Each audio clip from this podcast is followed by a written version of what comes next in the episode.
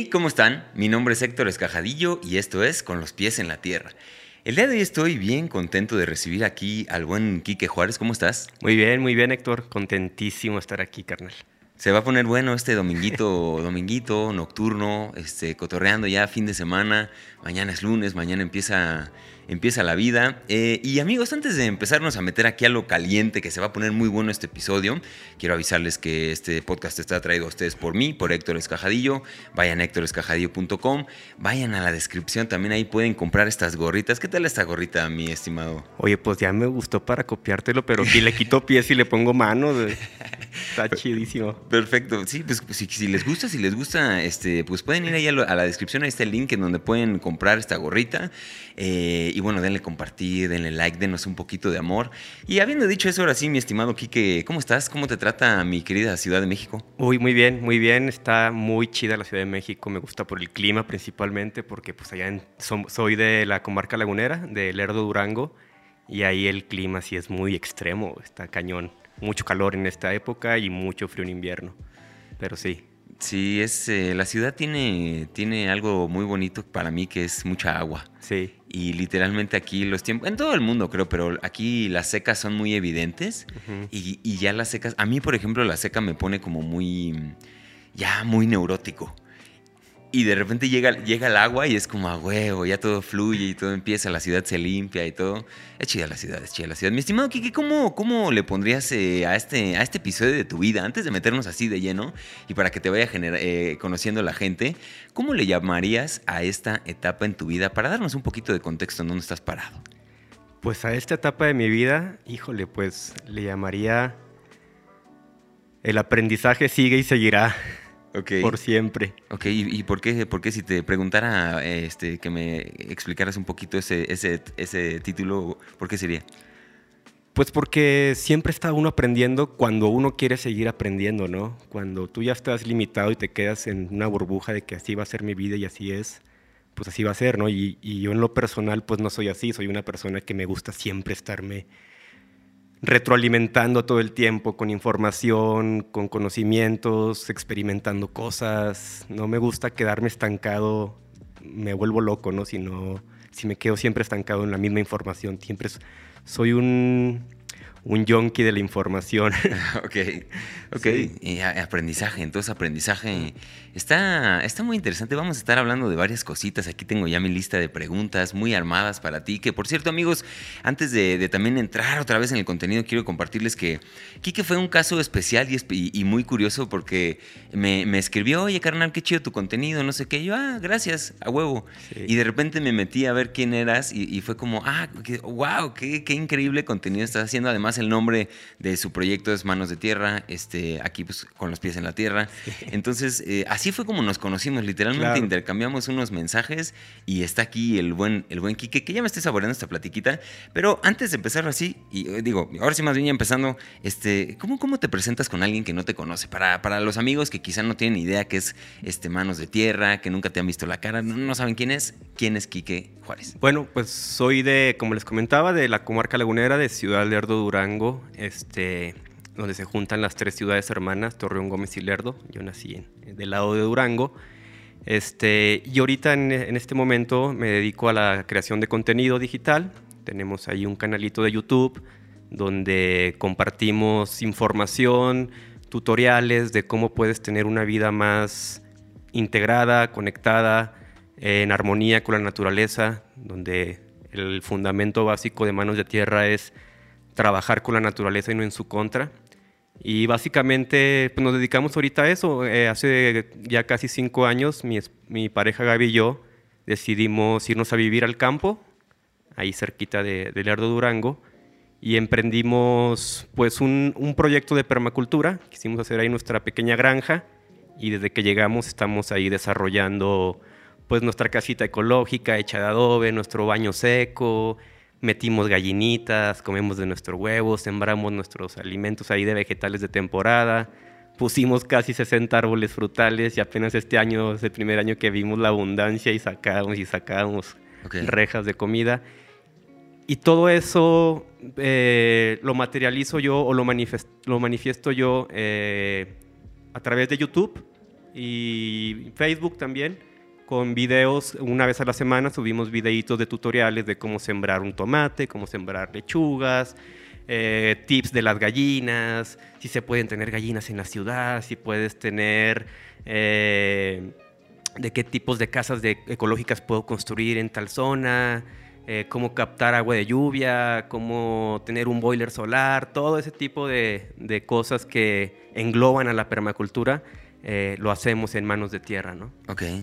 Si tú identificaras, ya para meternos de lleno a, este tema, ¿no? De manos de tierra, vamos a hablar un, ratito, porque seguramente hay mucha comunidad aquí muy emocionada por escucharte, porque también en tus videos no hablas mucho tú de, lo que piensas, de lo que crees, es más bien como, chéquense esto, vean esto, esto está increíble, ¿no? Es documental. Justamente, ¿cuál, ¿cuál dirías que es el rol que tiene, si es que hay uno y, lo puedes visualizar así como en macro, ¿cuál es el rol de manos de tierra en, en nuestra sociedad? Fíjate que yo lo hago más por, por compartir la información a la gente porque veo que hay un problema muy grave en, el mundo, ¿no? No lo hago tanto más por, ay, sí, pues hay YouTube y puedo subir. No. Cuando empezamos a hacer el canal de YouTube nunca me imaginé yo que pues, llegáramos a tener tanta audiencia, ¿no? Siempre yo le comentaba a mi, a mi pareja Gaby, pues vamos subiendo los, los videos, ¿no? Vamos haciendo como una bitácora también para tener ahí la información y que pues, al que le guste está bien, ¿no? Pero la esencia realmente de Manos de Tierra es compartir el conocimiento, ¿no? Compartirle a la gente, sacudirla, decirle, oye, está pasando esto, date cuenta, estás comiendo venenos, estás comiendo esto, nos están pegando por acá, nos están dando por acá. Y bueno, he sido un poco, eh, ¿cómo te diré? Como restringido en estas redes sociales. YouTube y Facebook ha cambiado muchísimo de unos seis años para acá. Y me he limitado mucho a, a, pegarle realmente al gran problema que conlleva la agricultura orgánica o que conlleva al medio ambiente, ¿no? Entonces, pues sí, de repente suelto ahí cositas para pegarles aquí al, al, al sistema, se podría decir, del, del, mal que le están haciendo al, a la tierra. Okay. Pero también me enfoco mucho por la audiencia que tengo. Tengo una audiencia muy muy linda, una audiencia increíble. La mayor parte de mi audiencia es gente arriba de los 40 años, mucha gente de 50, 60, 70 años, muchas señoras, muchas señoras que ya creo que están jubiladas y ahí comentan de que ya tengo mi plantita, mi huerta. Entonces trato de, también de, de no ser tan agresivo con lo que comento, cuido mucho esa parte. Y, pero a la vez me doy cuenta en los comentarios que sí, sí, estoy influyendo, ¿no? Sí estoy como que creando ese cambio de conciencia en cada persona, aunque cada persona está en su, en su momento de, despertar. Pero, pues sí, básicamente es eso. Ok. Si, tuvieras que, definir algo así como una lucha, o sea, si Manos de Tierra fuera una especie de activismo de su parte, ¿Cómo definirías la lucha? O sea, ¿cuál es el objetivo? ¿Cuál es el, cuál es la, ahora sí que misión, visión y valores, ¿no? De, este, de este proyecto que tienes. Pues es, es darle a conocer a la gente que la Tierra está siendo destruida de una manera, ah, no puedo sé cómo decírtelo, son desde, desde que se terminó la Segunda Guerra Mundial, que termina la guerra, quedó mucho armamento obsoleto, muchas bombas, ¿no? Entonces, ese armamento, pues ya había dinero invertido de por medio. Entonces, extraen mucho de los químicos que trae la, el armamento y los convierten en agroquímicos. Y ahí es donde comienza la revolución verde, ¿sí? Entonces, ¿qué es la revolución verde? Cuando ya se empieza a mecanizar el campo. Entonces, imagínate, desde los años, finales de los 40 hemos estado envenenando el suelo hasta esta época, ¿no? ¿Cuántos años son? ¿70? Entonces es, un, es una crisis planetaria increíble que no puedes creerlo así de que cómo, tanto, cómo ha aguantado la Tierra tanto veneno en el suelo, ¿no? Y esa parte es la que a mí me surge ese coraje, esa tristeza, esa rebeldía de decirle a la gente, oigan, o sea, el sistema nos está dando de comer veneno y ese mismo sistema te vende los medicamentos. Es el caso de Monsanto y de Bayer, por ejemplo, ¿no? que hace cuatro años se fusionaron. Como una farmacéutica como Monsanto, como Bayer, vende venenos para el suelo o insecticidas. ¿Y cómo es posible que se fusione con Monsanto, una de las transnacionales más eh, terroríficas que ha existido sobre la Tierra, que se dedica a vender semillas transgénicas que destruyen los maíces nativos de todo el mundo, ¿no? Entonces ahí es cuando yo le digo a la gente, ¿cómo es posible? O sea, entiendan, es un negocio redondo. Ellos te venden la comida contaminada y te venden los medicamentos. Sí. Entonces, eso es lo que veo yo, esa rebeldía en hablarlo, ¿no? En expresarlo, en decir a la gente, por aquí nos están pegando, y no nada más por la comida, nos están pegando por el agua, nos están pegando por el aire, nos están pegando por los medios de comunicación, por las redes sociales. Es toda una infraestructura de control maquiavélica que la tienen muy bien estructurada y les ha salido muy bien. Sí. Oye, es, es, fascinante esto que compartes, ¿no? Al final son como variables. Hace poquito vi un documental que lo, lo compartí en el episodio que grabé con, con Stephanie, pero fue el documental de Zeitgeist, Addendum que lo, lo, ven más desde una perspectiva como económica, ¿no? El dinero, eh, obviamente todas estas otras industrias, ¿no? La, agricultura pues está más que metida dentro de este sistema y es muy interesante poder empezar a conectar variables y darnos cuenta de cómo este sistema está construido y fomentando eh, justamente la destrucción de esto que estamos, que, estamos, que estamos aquí viviendo. Y desde ahí hay un trip que me cayó, que ya que lo tenía para un poco más tarde en la entrevista, pero quiero ya soltarlo porque estamos hablando ya de esto. Sí, venga, venga. Y, también es entender a, esto que nos está sucediendo como algo, digamos, mm, muy puntual en la historia de este planeta y de la humanidad. Viéndolo como así en macro otra vez, pues de cierta forma es el mismo planeta destruyéndose a sí mismo.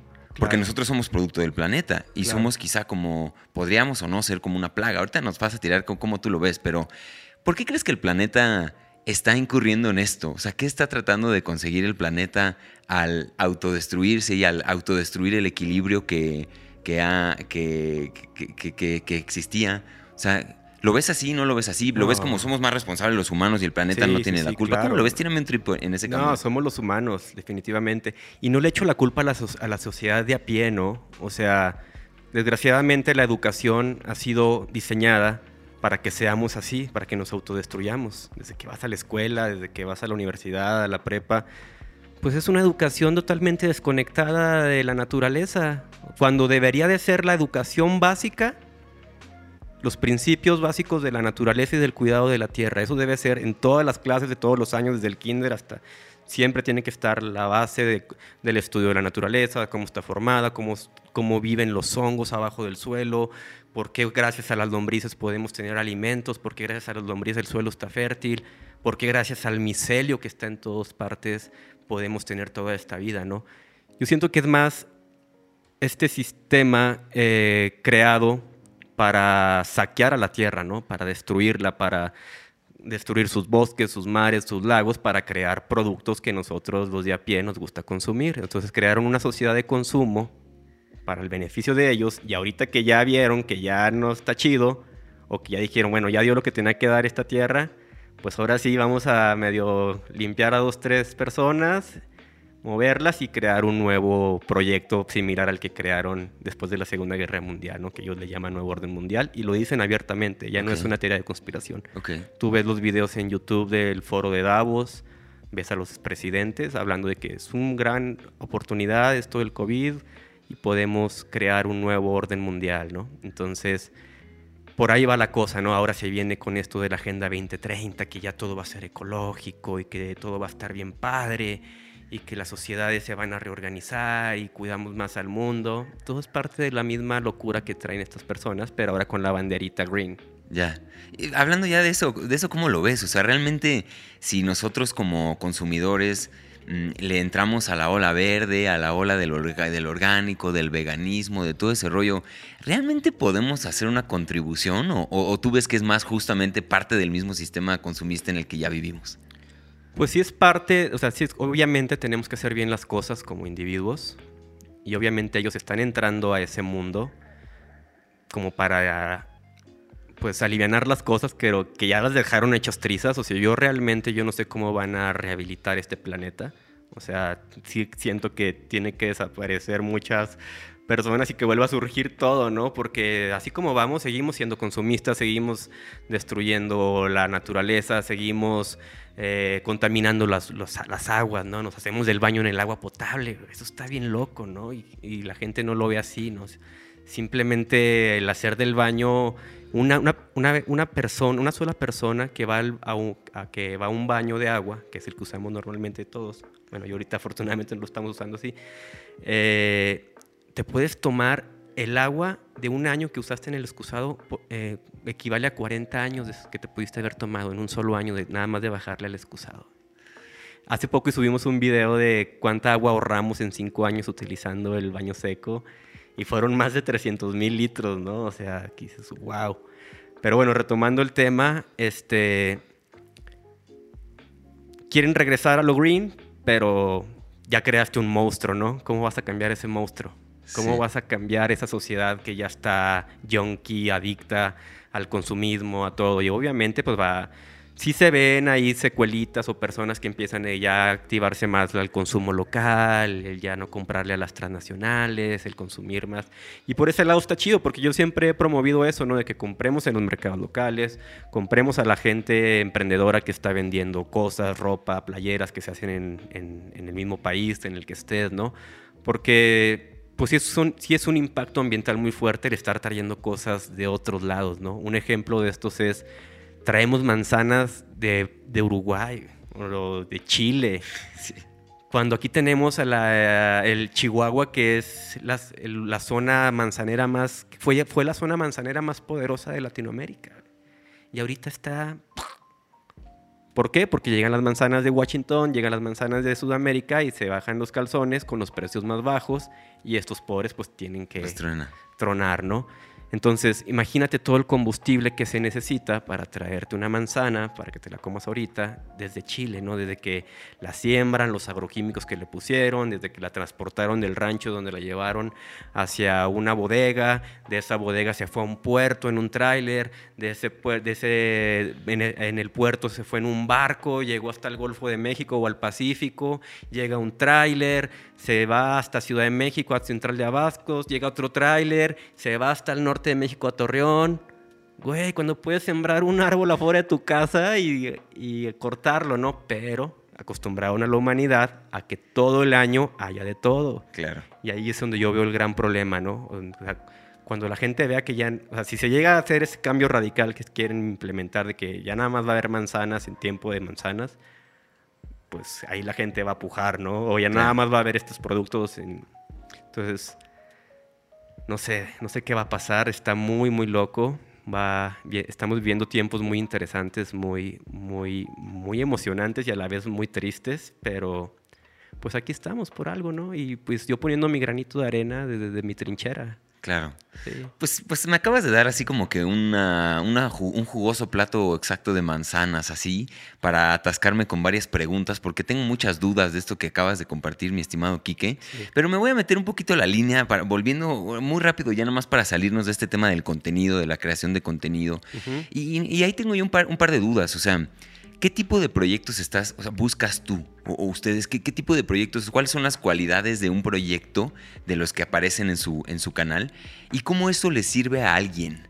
¿Dónde ves tú ese, ese match? Primero explícame más o menos qué proyectos son interesantes para ustedes y por qué eso les sería útil. ¿Por qué sería útil para mí conocer, por ejemplo, un huerto urbano aquí en la colonia Roma? Claro. Cuéntame. Bueno, fíjate que eh, eh, empezamos haciendo tutoriales, básicamente, ¿no? De cómo sembrar, cómo esto. Pero yo siempre tuve esa espinita de salir a entrevistar otros proyectos similares o proyectos relacionados con, pues, con el medio ambiente, con el cuidado de, de la naturaleza, ¿no? Y hace poquito hicimos esta gira aquí por Ciudad de México y grabamos aproximadamente ocho proyectos. Y la idea básicamente es para que escuchen el mensaje de otras personas, ¿no? Porque cada persona es es un, es un algoritmo. Entonces, a lo mejor mi mensaje le llega a ciertas personas y a ciertas personas no les gusta mi mensaje. Y a lo mejor si lo escuchas de otra persona les, les gusta o les llega diferente o más profundo, ¿no? Esa es una. La otra es canalizar a la sociedad a esos puntos, ¿no? A esos lugares como el Huerto Roma Norte, Huerto Romita, Citopia, eh, los mismos de Isla Urbana que están instalando El por- agua, ¿no? el agua de captación de agua de lluvia. Básicamente es como que aglomerar todo lo que se pueda de proyectos relacionados que estén haciendo un bien a la, a la naturaleza y, y mostrarle a la gente que, mira, hay gente haciendo cosas, tú también puedes hacer cosas. Son mujeres el 90% de las que entrevistamos, es lo más loco, ¿no? Ok. Porque muchas veces la mujer pues, ha sido muy reprimida, ¿no? Que, ay, no, pues yo soy mujer, ¿cómo voy a cargar un bote de tierra? O Ves a las chavas así haciendo maravillas, ¿no? A las señoras. O sea, básicamente el mensaje va por ahí de que todos podemos, no es necesario que estudies agricultura, no es necesario que, vayas a una universidad, todo está ahí en línea. De hecho, la agricultura es de las prácticas más antiguas que hay en, la humanidad. Y es cosa nada más de entenderle, ¿no? Mucha gente me pregunta, es que no, se me muere mi planta. Bueno, ¿qué tierra usas? Tengo que explicarles lo básico de la agricultura a la gente, que lo aprendes en un ratito. Tú me dirás, ya me voy a desviar un poquito, pero Sí, quiero poner este punto aquí. ¿Qué es lo básico que tiene que aprender la gente que quiere meterse a la, a la agricultura o a los huertos urbanos o al cuidado de la tierra? Tienes que entender que la naturaleza se compone de tres elementos principales, que son minerales, materia orgánica y microorganismos. Si a tu suelo le falta uno de esos tres elementos, el suelo va a tener una deficiencia nutricional y tus plantas van a estar enfermas, no se van a dar bien, van a llegar las plagas, te van a pegar hongos, bacterias. Entonces, la naturaleza que está intacta, si tú vas a la selva, al bosque, pues vas a ver en el suelo que está acolchado, tapado por las mismas hojas, y abajo pues hay micro y macroorganismos, ¿no? Están las cochinillas, están las tijerillas, están ahí los hongos, están los hongos que, que no se ven, los hongos de, las diferentes formas, ¿no? Entonces, cuando surge la agricultura química, la agricultura industrial, todo eso lo dejan a un lado. Empiezan a utilizar una agricultura en la cual las 3M, que le llamamos nosotros, materia orgánica, microorganismos y minerales, no importan. Ellos te lo dan sintetizado, ¿no? El, el nitrógeno, el sodio, el potasio. el- Entonces, al estar arrojando esos químicos o esos fertilizantes sintéticos al suelo, eh, vas matando la microbiología del suelo. Entonces se va muriendo la vida del suelo. Ahora imagínate 70 años aventando diario y diario los cultivos, los, los- los suelos en el mundo, la mayoría, son enfermos terminales. No hay micelio. Tú sabes lo que es el micelio Sí, y sí. Hay un documental muy padre que se llama Hongos Fantásticos, ahí lo expresan muy bien, que está en Netflix.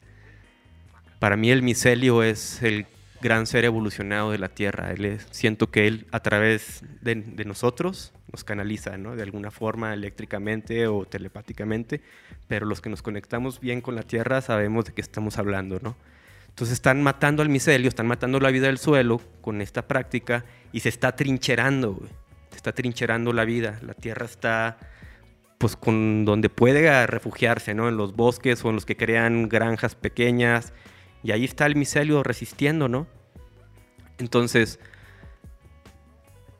eso es lo que le queremos eh, hacer entender a la gente, que el suelo tiene vida, que el suelo habla y que si tú matas el suelo te estás matando a ti mismo, porque sin suelo vivo vas a estar comiendo alimentos insanos, ¿no? Sí. Alimentos muertos. Si tú, si tú compras un tomate eh, cultivado de la manera química, tú puedes comprar 10 tomates de esos y no te va a dar la nutrición que te da un solo tomate orgánico. Imagínate. Porque los tomates están sintetizados y el orgánico no. El orgánico, gracias a los microorganismos que están desdoblando los minerales, están desdoblando eh, los nutrientes, es todo una sinfonía abajo, ¿no? Las bacterias le dan al- a los hongos y los hongos les dan a los protozoarios y los protozoarios se dan al micelio y luego a las micorrizas y luego si una bacteria o un nematodo quiere atacar la raíz, llega el tricoderma, que es un hongo que protege la raíz y se come al, intru- al intruso. Es todo una obra de arte abajo, que no tenemos ni idea de lo que está pasando. O sea, nada más en un gramito de tierra hay más seres vivos que, que todos los seres humanos en la Tierra. Entonces, el mensaje siempre es, el suelo está vivo, cuídalo, se está destruyendo y pues somos el reflejo de él, ¿no? O sea, se está, la gente está tan desconectada porque estamos desconectados del suelo. Ok. Y ya que estás hablando de eso, de la desconexión que quizá tenemos ante estas cosas, ¿no? Esta información muy valiosa que además hoy por hoy podemos constatar y, y tener como datos y evidencia científica de que es así. Pero esta desconexión de la que hablabas un inicio nos puede hablar quizá de una especie de involución. Eh, del ser humano, que a lo mejor en lugar de estar conectándonos más con eso y de entenderlo y usar la tecnología para explotar eso y, hacer más vida y, hacer que esta vida florezca, la estamos matando, ¿no? Claro. ¿Cómo, cómo lo explicarías a un niño, hace cuenta, en esta, en esta etapa, en este podcast que normalmente preguntamos como para explicárselo a un niño? ¿por, qué, ¿Por qué el ser humano está en un proceso de involución? Y, en esta misma pregunta te diría, ¿hacia dónde es la evolución? Si estamos yendo hacia qué lugar, ¿cuál sería el lugar que deberíamos de estar buscando en esto desde la trinchera desde de la que tú ves eh, todo? Pues si se lo explicara a un niño, yo le diría que los humanos somos tan crueles con la vida, con la tierra y con los animales, porque así fuimos enseñados desde la escuela, desde las religiones, desde la televisión.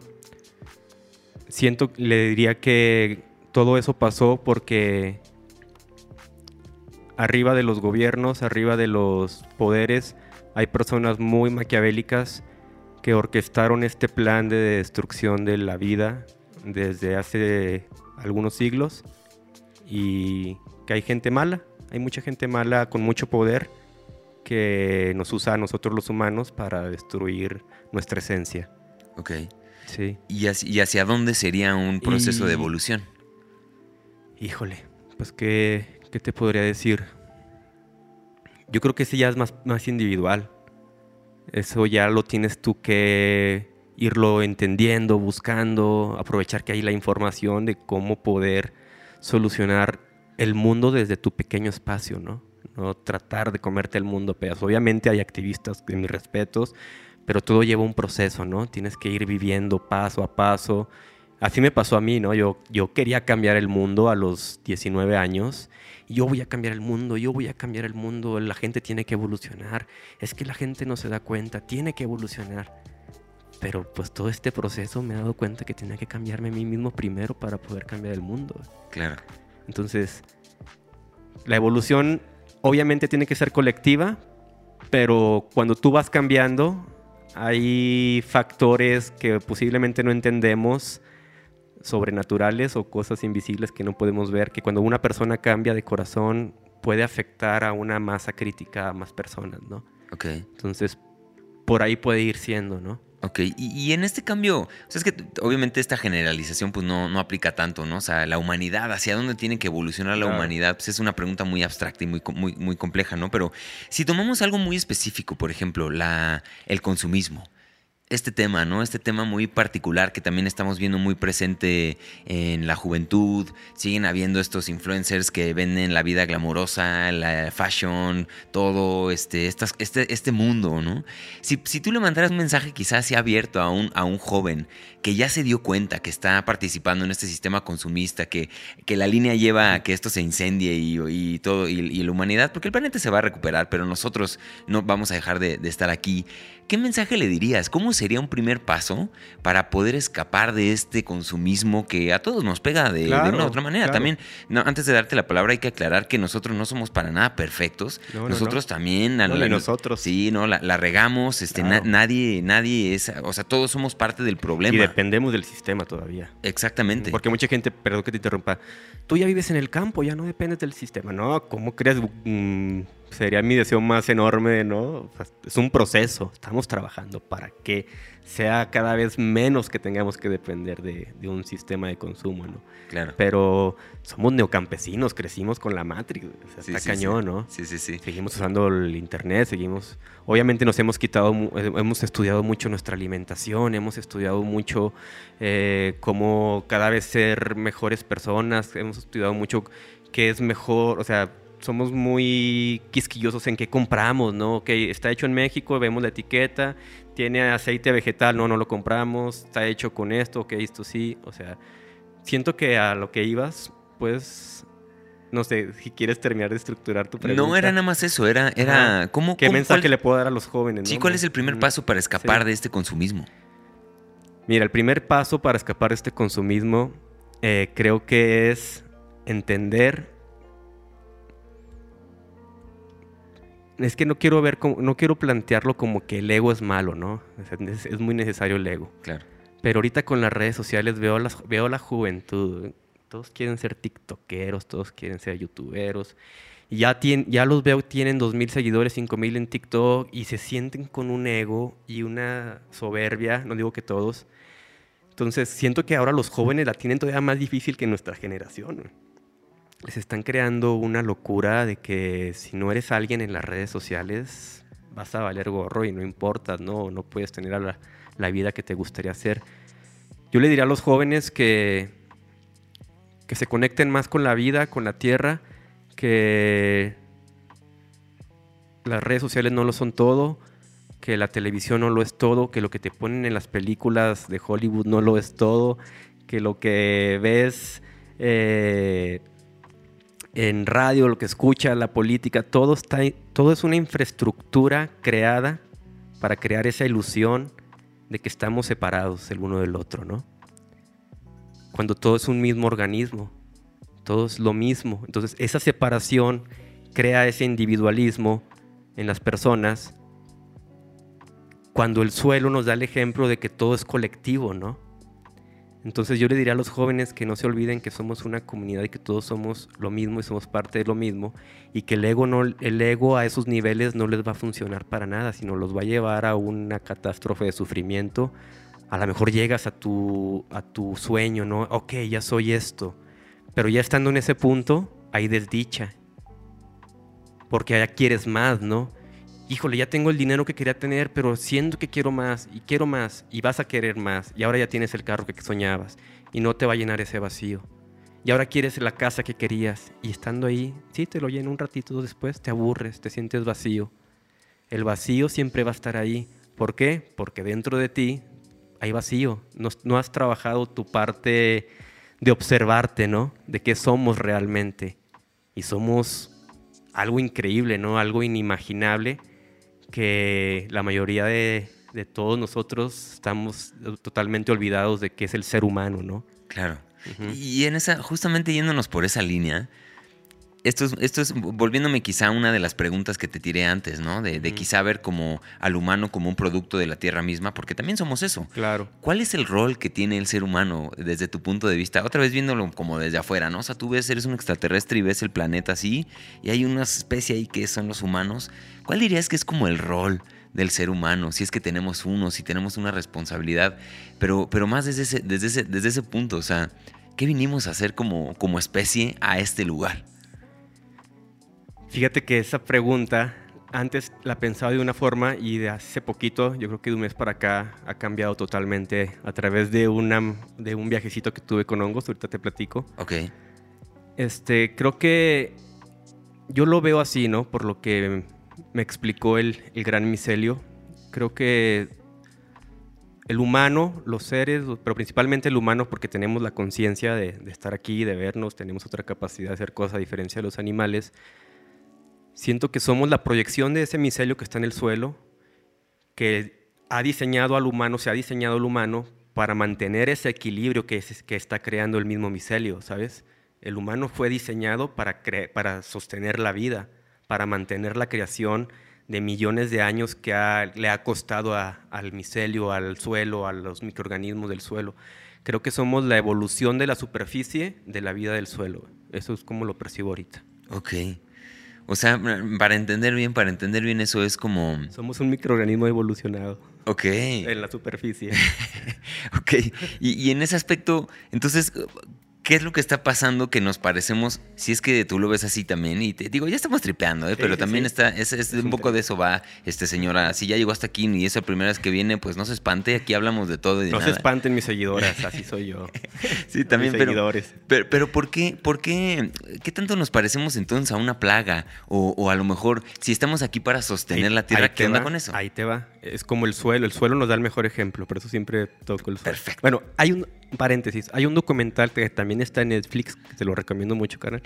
Se llama Besa el suelo. Ahí explican a detallito todo este trip que les estoy poniendo, ¿no? Este. Ay, me repite la pregunta, me pachequé. ¿Por qué somos eso? Eh, ¿Por qué estamos aquí para sostener la vida ah, cuando nos parecemos quizá más a una plaga? Claro. Ahí te va. Cuando en el suelo se rompe el equilibrio de estas 3M que te decía, si faltan minerales, si falta materia orgánica, las plantas quedan expuestas a patógenos que atacan sus raíces y las enferman. ¿Sí? Entonces, cuando tú mantienes el equilibrio, no hay problema con las plantas. Lo mismo sucede arriba. Cuando hay un desequilibrio en los humanos, pues empiezan las enfermedades, empiezan las guerras, empieza la violencia, la desconexión con la pareja, con las personas. Es, lo mismo, ¿no? Si no hay una integración del ser con la vida, va a haber un desequilibrio, ¿no? Y ahí ya entran muchas cosas que vivimos eh, en casas de concreto, que vivimos muy metidos a la tecnosfera, a la tecnología. O sea, nos están creando para ser humanos mm, transhumanos. O sea, nos quieren, nos están llevando a la etapa de robotización. Okay. Entonces, ¿para qué nos quieren llevar a la etapa de robotización? Pues para establecernos pensamientos de cómo comportarnos y todo ese tipo de cosas porque para allá va, o sea, nos estamos haciendo tan adictos a la tecnología que nos estamos separando de la vida y esa desconexión pues crea un, un caos interno y si tienes un caos interno vas a tener un caos con lo demás, ¿no? ¿Sí respondí tu pregunta? Es que me dejas rebotando, que me dejas así como... Pues es que sí, o sea, es, es, es un tema... Es que somos un fractal de lo que pasa en el suelo. Si en el suelo se rompe el equilibrio, en la superficie en los humanos se va a romper también, somos lo mismo. Si nos alimentamos de una manera mal, nuestra microbiología del, del cuerpo se va, a desequilibrar y te entran los patógenos que están todo el tiempo aquí, los virus, las bacterias aquí en, en el aire. Y te pasa eso. Si estás mal emocionalmente, si estás mal en conflicto, si estás, si estás juzgando, si el juicio también está bien cañón, ¿no? Porque juzgas a la proyección de ti mismo, a las otras personas. Ese es el patógeno del suelo que, está entrando a la raíz porque ya no hay un equilibrio en, la raíz en la tierra, pues. Lo mismo pasa en nosotros, estamos totalmente desequilibrados en muchas cosas, energéticamente, alimentariamente, emocionalmente, y creamos todo este desmadre. Entonces, no veo que seamos una plaga, más bien somos plaga cuando estamos en desequilibrio, como le sucede al suelo. No sé si me explico. Sí, sí, sí. Sí, ¿no? y, me encanta esta manera de ver lo que es como lo comentas, fractal, ¿no? O sea, digamos que hay un átomo y de ahí todo se replica en diferentes niveles y el suelo, digamos, es lo más inmediato que tenemos para aprender y para, para observar estas cosas que al final nos enseñan también a nosotros mucho, ¿no? Y antes de entrar en ese tema de ya hablar, digamos, de espiritualidad y de estas cuestiones también que en este programa se habla, se habla bastante y lo vamos a ligar un poquito con el tema justamente de esto del suelo, pero, pero antes de eso, quiero irme a, las a la parte como un poquito más, más, este, más práctica, ¿no? también eso es, creo que es interesante conocer desde tu punto de vista a una persona que se va a vivir al monte o al campo. ¿Qué le pasa? ¿Cuál es la transformación? La parte más, digamos, eh, así representativa que tú hayas identificado, porque aquí el señor ya contó que se fueron a vivir al campo y empezaron a, vivir en un entorno muy distinto. ¿Qué le puede pasar a una persona que deja la ciudad y se va al, al campo? ¿Y por qué eso sería una manera de salir del hoyo en el que nos hemos metido?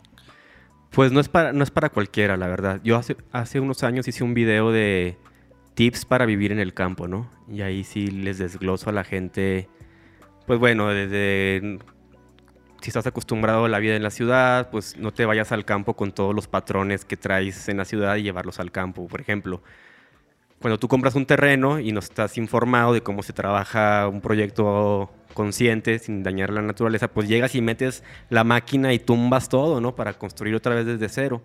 Aquí no, o sea, aquí el campo es empezar a estudiar la naturaleza, qué plantas hay, qué plantas nativas, y dejarla, ¿no? Dejar la naturaleza. Entonces, yo les planteo, si se van a ir al campo, eh, no es llegar y fumigar todo el terreno. Que porque no te gustan las arañas, que porque no te gustan las víboras, que porque no te gustan los mosquitos, o sea, yo ahí sí les planteé de que si no te gusta eso, no te vayas al campo, porque le vas a ir a hacer daño al campo, ¿no? Si ya vas con la onda consciente, si vas con la onda de que sí quiero irme al campo y quiero superar esos miedos, de que si aulló el coyote, de que si que se oyó un ruido porque ladró el perro, pues tienes que aprender a vivir con eso, tienes que aprender a, a aceptarlo, entenderlo, a observar. Y sí, es, está cañón porque sí enfrentas muchos miedos. A mí, lo que nos, a mí lo que me ayudó mucho es que yo tengo desde el, dos, desde el año 2006 que me fui a vivir al campo con un proyecto de unos amigos que quisimos hacer una, una ecoaldea allá en, en esa misma zona donde estamos. Y empezamos, ¿no? Me fuimos mi amigo y yo en una mochilita, una casa de campaña y montamos ahí la, el camping y ahí dormimos en casa de campaña por un año y después empezamos ya ahí construyendo casas de tierra, de pacas de paja y todo y después, ¡pum!, se lo llevó el río todo, ¿no? Hubo una crecida y nos quedamos sin nada. Y después emigramos a Chihuahua y allá también construí, o sea, tengo rato viviendo en el campo y me ha ayudado mucho todo el proceso que es vivir en el campo. Obviamente hay gente que se va a vivir en el campo con todas las comodidades de la ciudad, ¿no?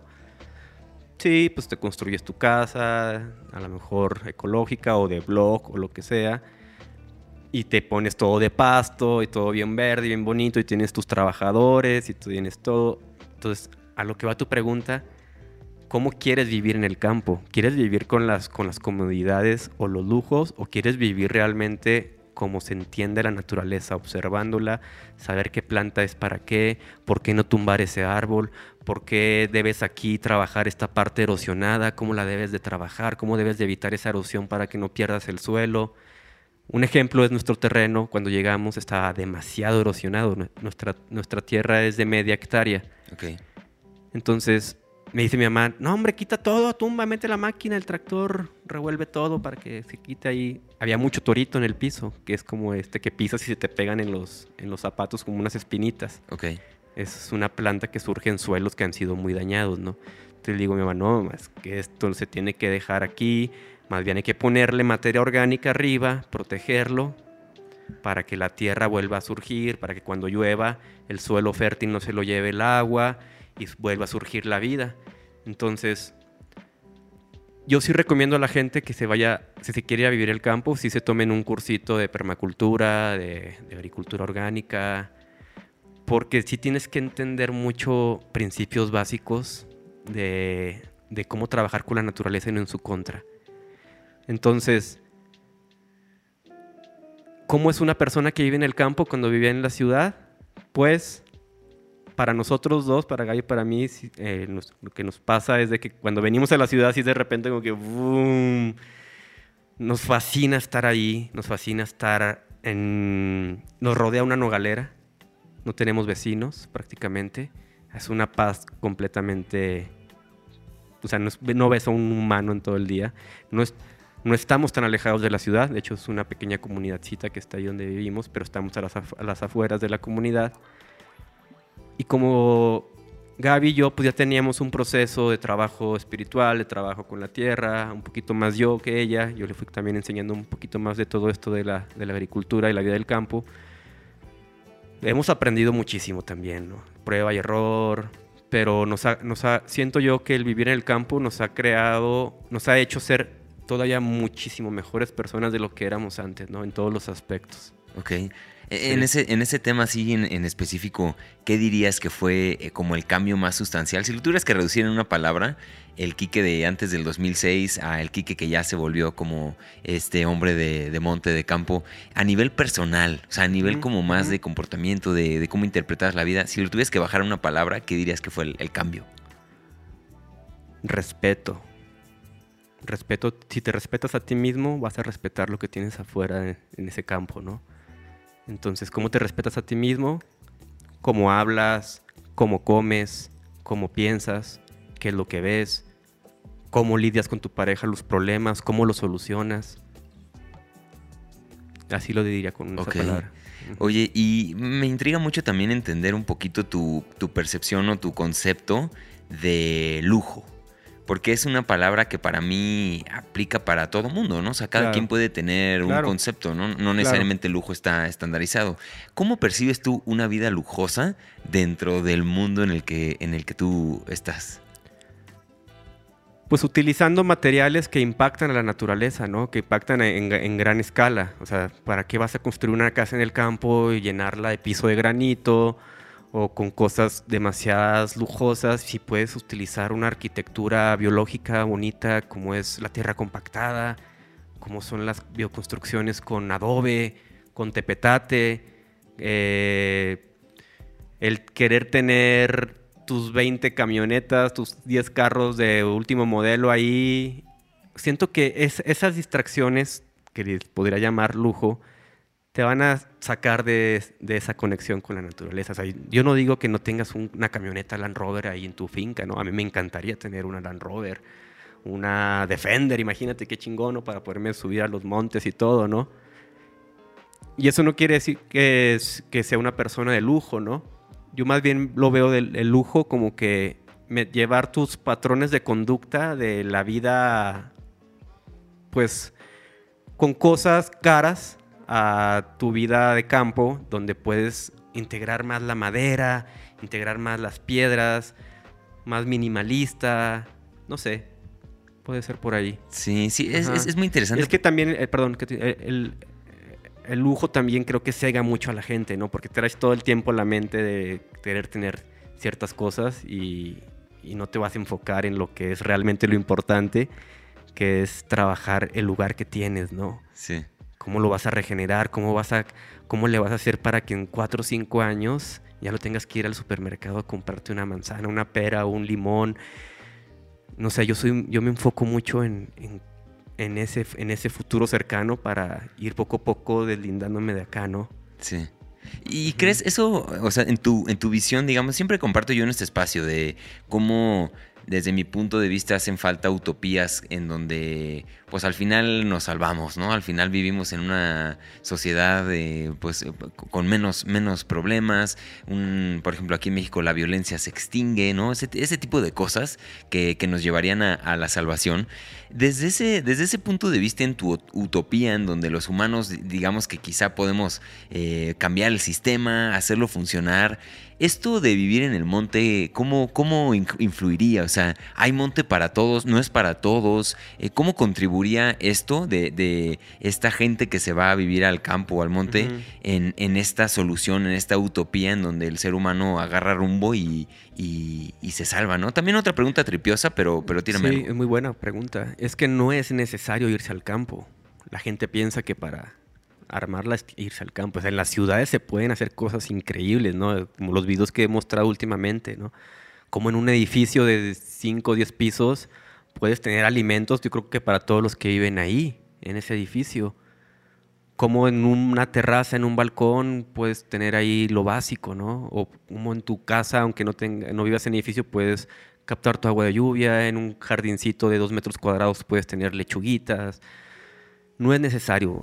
de hecho, mi canal eh, no está enfocado para que te vayas a vivir al campo. Mi canal está bien enfocado a la gente que vive en la ciudad. E, y muchos de los videos es cómo sembrar en macetas, güey. Porque la mayoría de la gente no tiene tierra en las, en las casas, ¿no? Tienen concreto en los patios, y más la gente que vive en casas de interés social. Entonces, va más ahí, ¿no? Y yo sé que al, que al, hecho de que la gente empieza a tener, a lo, mejor no, a lo mejor no van a solventar toda la comida que necesitan para su casa todo el año, ¿no? Pero sé que la persona al estar sembrando esas plantas o al estar creando su composta o al estar separando la basura, estás creando mejores seres humanos. Y no toda la gente tiene la posibilidad económica o o los ánimos de irse a vivir al campo, ¿no? O sea, esto ya siento que si tienes que, si, si tienes los recursos y quieres hacerlo, hazlo, ¿no? Pero sí, como te decía, estudiale. Si te, nada más te vas a ir hacia la brava, una, una, quinta con tu alberca y así un huertillo olvidado, pues eso no es vivir en el campo, es una quinta de fin de semana. Claro. Entonces... Sí. Es, eh, son, son muchas cosas que, que al final convergen en, en cómo estamos en una, en una especie de emergencia planetaria y toca tomar decisiones y toca accionar y toca empezar a cambiar la manera en la que vivimos.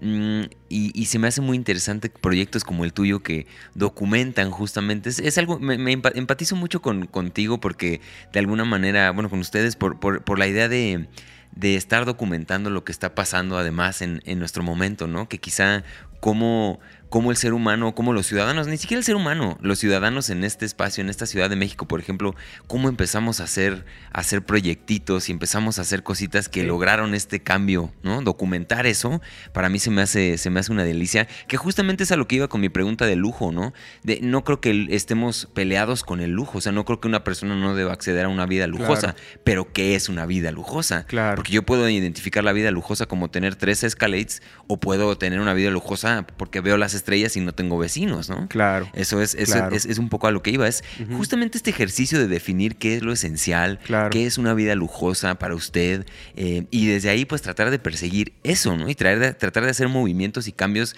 para que eso suceda para nosotros y para los, los demás. Eh, entonces, bueno, no sé, ya me eché aquí un trip, pero mi, siguiente pregunta va, mucho hacia, hacia esta idea como de, Te voy a quizá cambiar un poquito de, de, tren.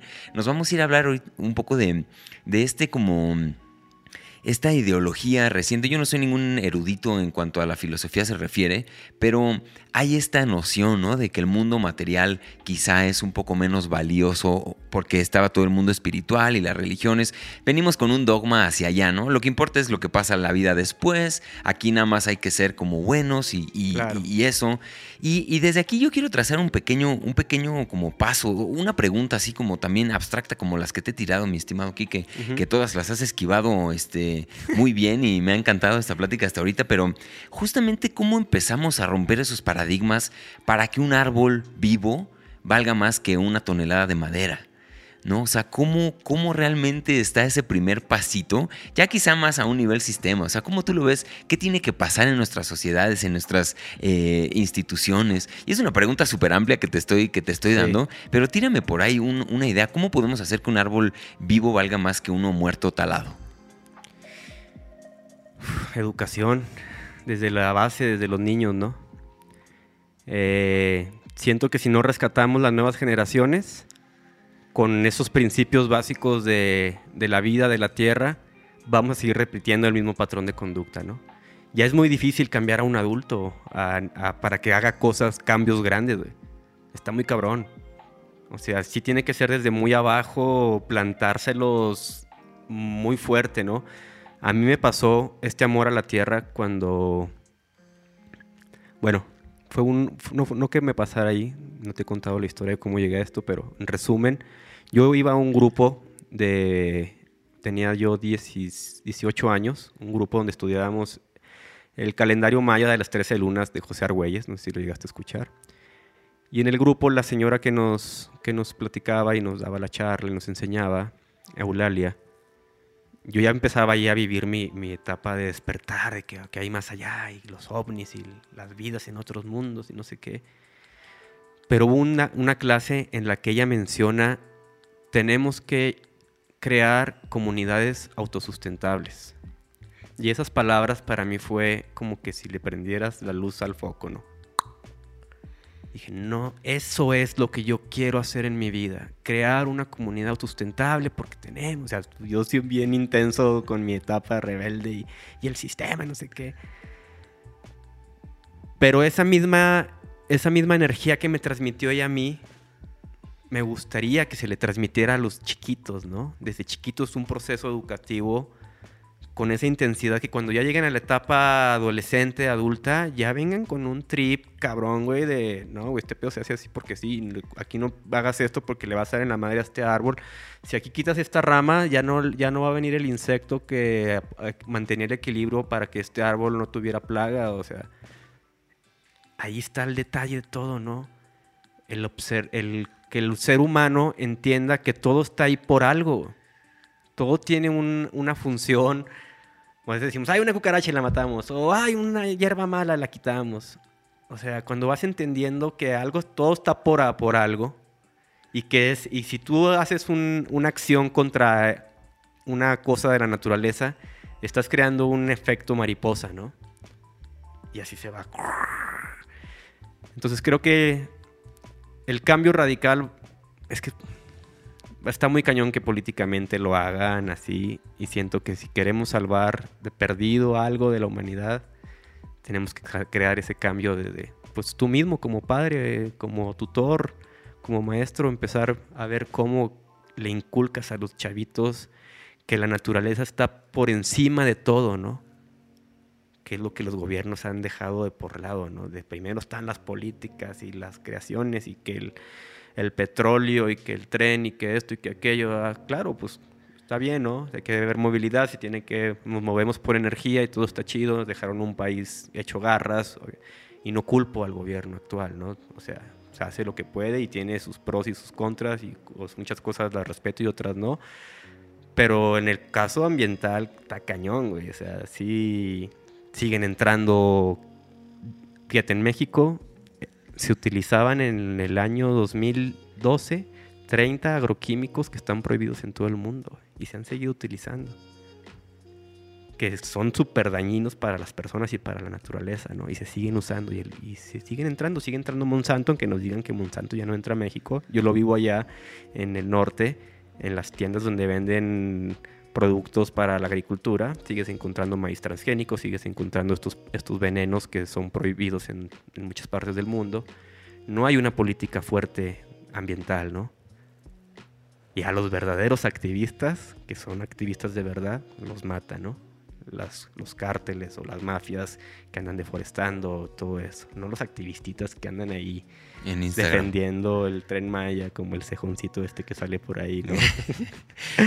es un títere de, la, de las mismas oposiciones que tiran el gobierno. Pero hay de todo, ¿no? Hay, hay, hay ambientalistas que mis respetos, pero desafortunadamente pues sí se los, se los echan.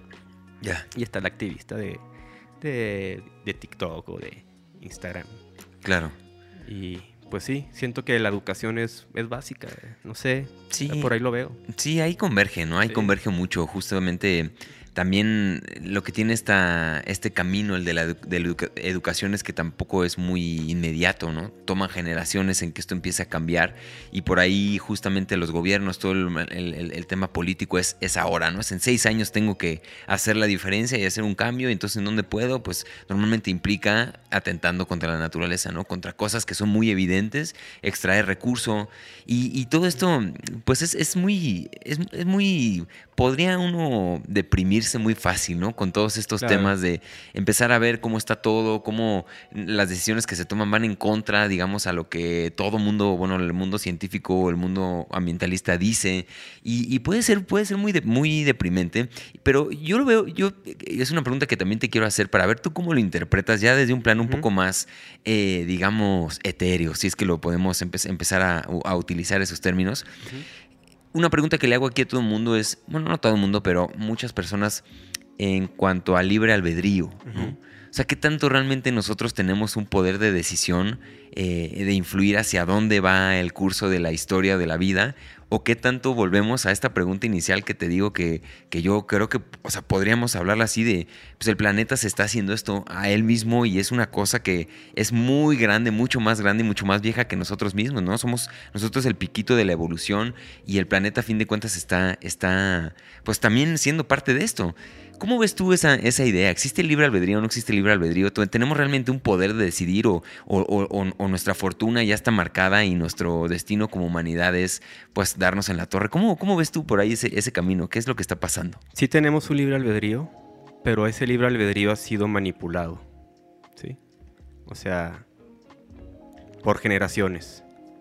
O sea, como te comenté al principio, hay una cúpula del poder a nivel mundial que cambió la historia, que cambió la educación, que cambió la forma de ver la vida, la forma de vernos a nosotros. Y se fue pasando de generación tras generación toda esa nueva educación, toda esa nueva... Y creemos que tenemos el libre albedrío que nos surge del corazón, ¿no?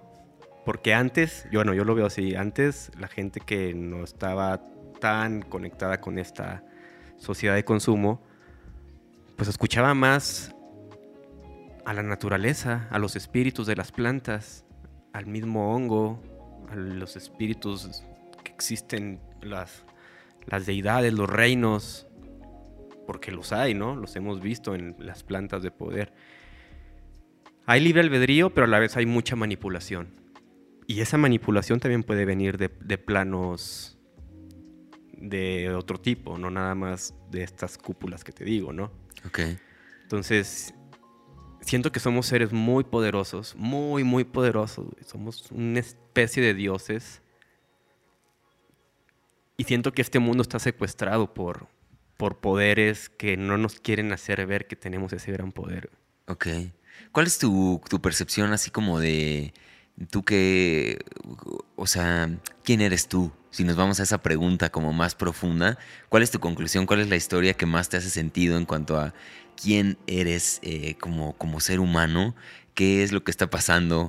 Y si indagamos un poquito más en esa pregunta y nos vamos un poco más al fondo, ¿qué, qué, qué piensas?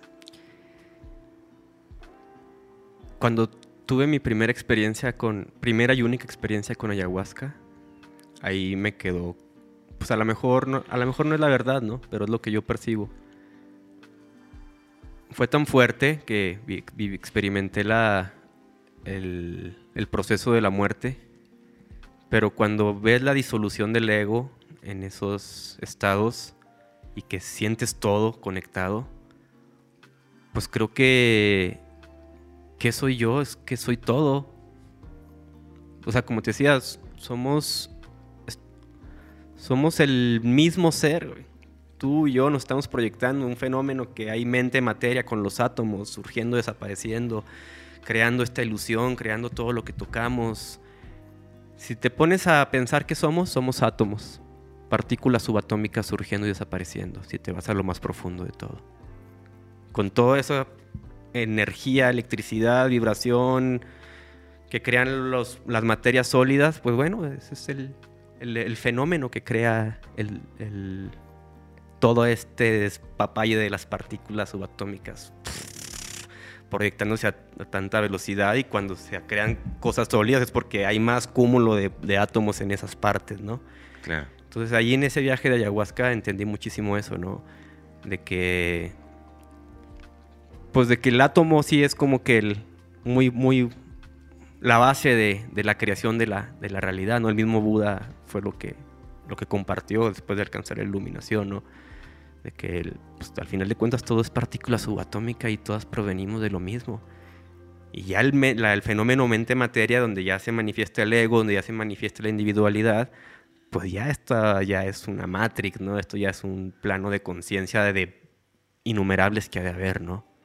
Yo lo veo como que somos, estamos en un rango de frecuencia como de radio, como un hilito ahí, en el cual hay infinidad de rangos de frecuencia. Conforme vas moviendo la vibración de la conciencia, vas conectando a esos, a esos sectores, a esas, a esas bandas, ¿no? Sí. que lo menciona mucho David Icke también, de hecho. Y pues sí, pero es muy difícil tenerlo siempre en conciencia, en, en el presente, que pues que somos todo eso y que todos somos uno, ¿no? Obviamente ya surge el ego, la conciencia burda, la conciencia del, del deseo, la conciencia del yo, y esa es la que nos separa un muchísimo, pues, de, de qué somos realmente, ¿no? Sí. Así lo veo. Sí, sí, sí. Y, y- y dentro de una de estas, para, para continuar y no cortarte la inspiración, porque estás hablando muy bonito, eh, hablemos ahora de qué, qué es lo que percibes tú como espiritualidad. ¿Cuál sería como tu percepción de una espiritualidad para un ser humano? ¿Qué, qué- qué engloba ese, ese término para ti? Pues fíjate que yo lo veo más como que, aunque no creas en, Dios o no creas en una, una línea de, de alguna creencia, yo creo que con que no le hagas nada, daño a nadie y estés bien contigo mismo, con tu vida, eso es una gran espiritualidad, ¿no? O sea, no le haces daño a las personas, no te haces daño a ti, te alimentas bien, te ejercitas bien, cuidas a la tierra, haces lo que puedas desde tu espacio, porque después te puedes ir a ser budista, ser católico, ir a rezar, ir a danzar. Pues cuánta gente no hay haciendo ceremonias y son unas muy malas personas, ¿no? Cuánta gente no está de pastor diciéndoles que si no me dan sus casas no se van a ir al cielo y, o sea, creo que el concepto de espiritualidad en el humano le ha hecho mucho daño. O sea, es un concepto muy, muy difícil porque la gente lo, lo relaciona luego, luego con una religión, ¿no? Claro. Sí, es, eso es... eh, es un mundo que cualquiera puede tener una perspectiva muy única y muy distinta. Y esto que planteas de cómo la espiritualidad se ha integrado como parte de este sistema que nos tienen donde estamos el día de hoy. Y de eso venimos hablando. Venimos hablando de este sistema que en donde quizá empezando por lo que comemos, eh, cómo trabajan la tierra, cómo le estamos dando a la madre. Y repetimos, todos somos parte de eso. No, no, no estamos diciendo, es que ellos y nosotros, porque ahí es como rompemos el primer pacto, ¿no? Que es entendernos como parte del problema para encontrar una solución. y, y, me gusta mucho profundizar en estos temas de espiritualidad, porque también ya a estas alturas, digamos, de la conversación, ya la gente ya te pudo conocer un poquito más de, de dónde vienes, que, cuál es tu perspectiva, que desde mi punto como, e, es como muy justo esto que dices de los niveles, de la vibración, de la frecuencia, de cómo todo está segmentado por, en un orden. Y eso es una, una, visión muy chida. Ahora, si nos vamos a hablar de cosas también chidas, que es este tema, todo este tema que aquí a la gente le gusta mucho de las medicinas y las, las plantas de poder. En este caminar que has tenido tú justamente de, hacer contenido, de estar documentando proyectos o de hacer tutoriales en cuanto a permacultura y diferentes aspectos, ¿qué dirías otra vez si nos vamos al ejercicio de una palabra? ¿Cuál sería como el, cambio más sustancial que tuviste después de alguna de las experiencias más trascendentales que has tenido con alguna planta maestra? Obviamente esto es una pregunta muy amplia también, como todas las que hacemos aquí, pero la invitación es justo a, a tripear, ¿no? A darnos un poquito de grasa en ese, en ese aspecto para entender cómo cambia a alguien que ya desde los 16 años venías ya conectado con esto de las eh, aldeas sustentables, ¿no? ¿Qué cambió o qué ha cambiado a partir de estas experiencias eh, con, plantas maestras? Si, si, pudieras reducirlo a una palabra. A una palabra. Presencia. Ok. ¿Por qué presencia? ¿Por qué presencia? Porque, por ejemplo, en el caso del cannabis, cuando lo consumí por primera vez, ya, y en muchos años más, me hacía sentirme, ¿no? Cosa que nunca lo había experimentado. O sea, sentía pues mis emociones que, no, que yo mismo rechazaba, podía sentir mis miedos, podía sentir mis angustias, podía sentir el estrés, podía sentir, eh, eh, ¿cómo se llama? Eh, mi mente, verla cómo estaba tan loca, ¿no? En el caso del, de la ayahuasca, pues me, me, muestra, me muestra, pues que soy más que un simple cuerpo, ¿no?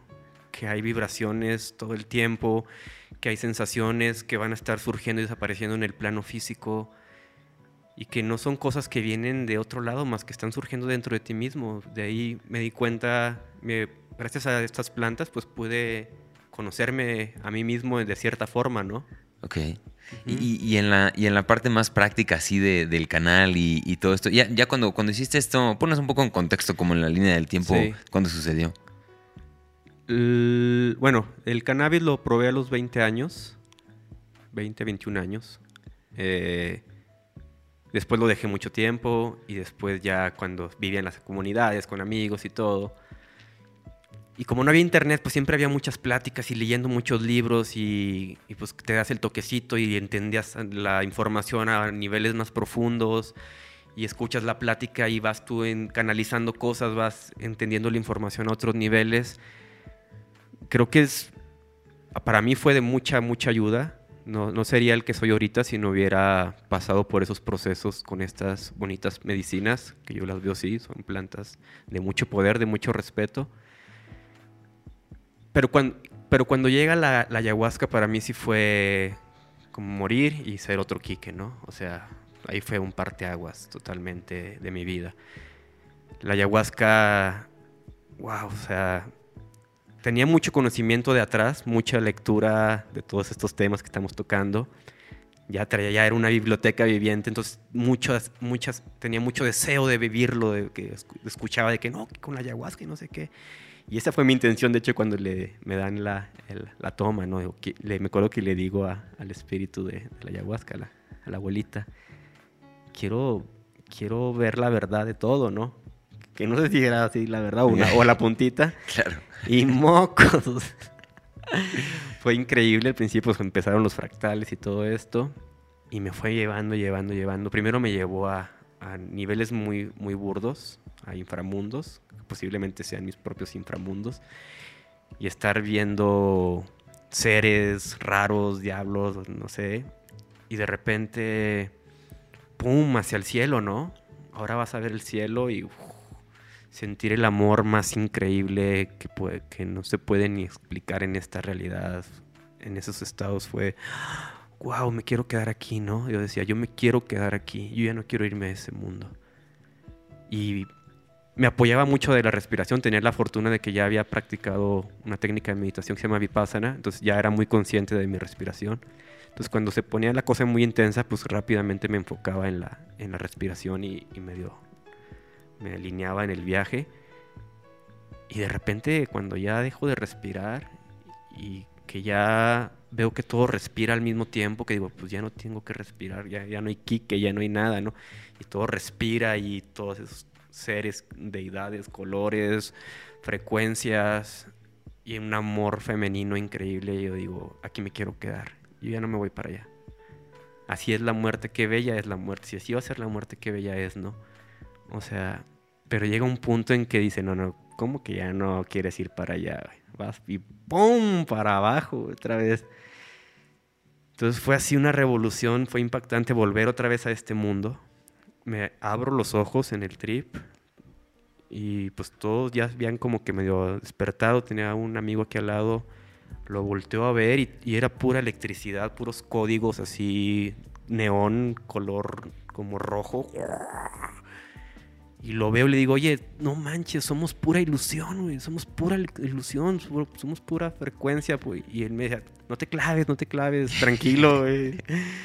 Y luego me veía las manos y veía así toda la electricidad y los, unos códigos increíbles. No puedo, o sea, ya no veía la mano con piel, ¿no? Ya veía puras frecuencias y todo.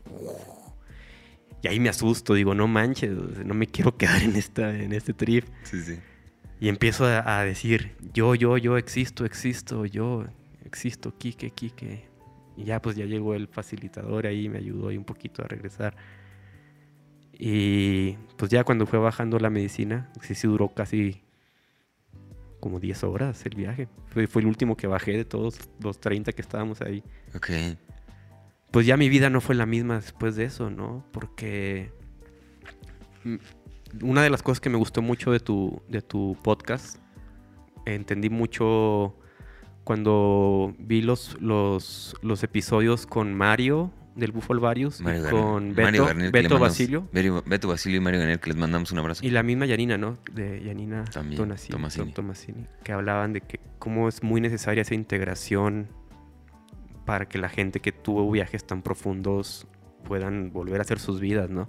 Pues imagínate, en el 2010 no había quien chingados te ayudara a, explicarte qué había pasado, ¿no? Claro. Y todos los que estábamos ahí no habían visto lo que yo había visto, porque bueno, porque compartimos la experiencia.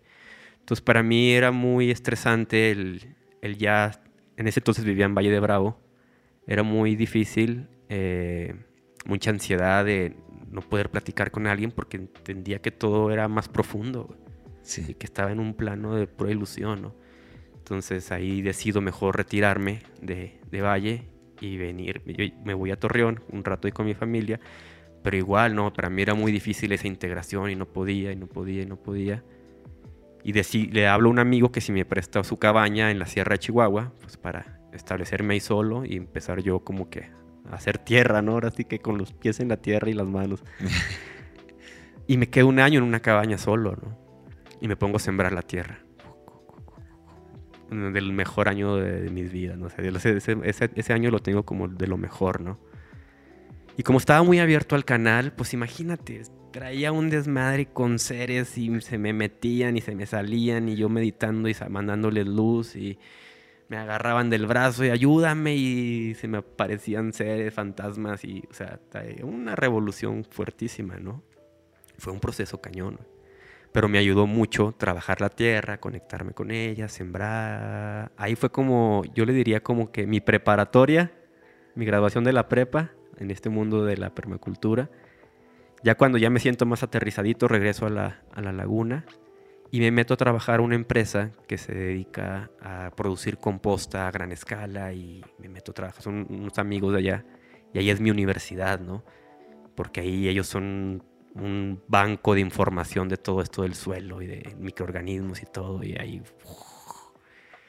canalizo toda su sabiduría y me pongo a vender plantas por Facebook, a hacer manos de tierra, conozco a Gaby, empezamos a hacer huertos en las casas.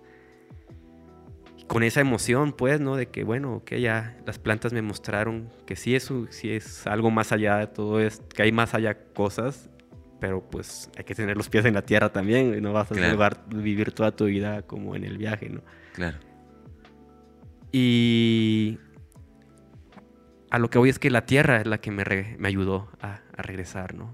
Me ayudó a, reconectarme. Y ahí empezamos, empezamos, hemos tenido tomas de, honguitos. ¿Cómo te ha ido con esos? He tomado como cinco veces. Eh, las últimas dos fueron muy trascendentales. Bueno, todas han sido trascendentales, ¿no? La, primera la tomé en un temazcal a los 21 años más o menos.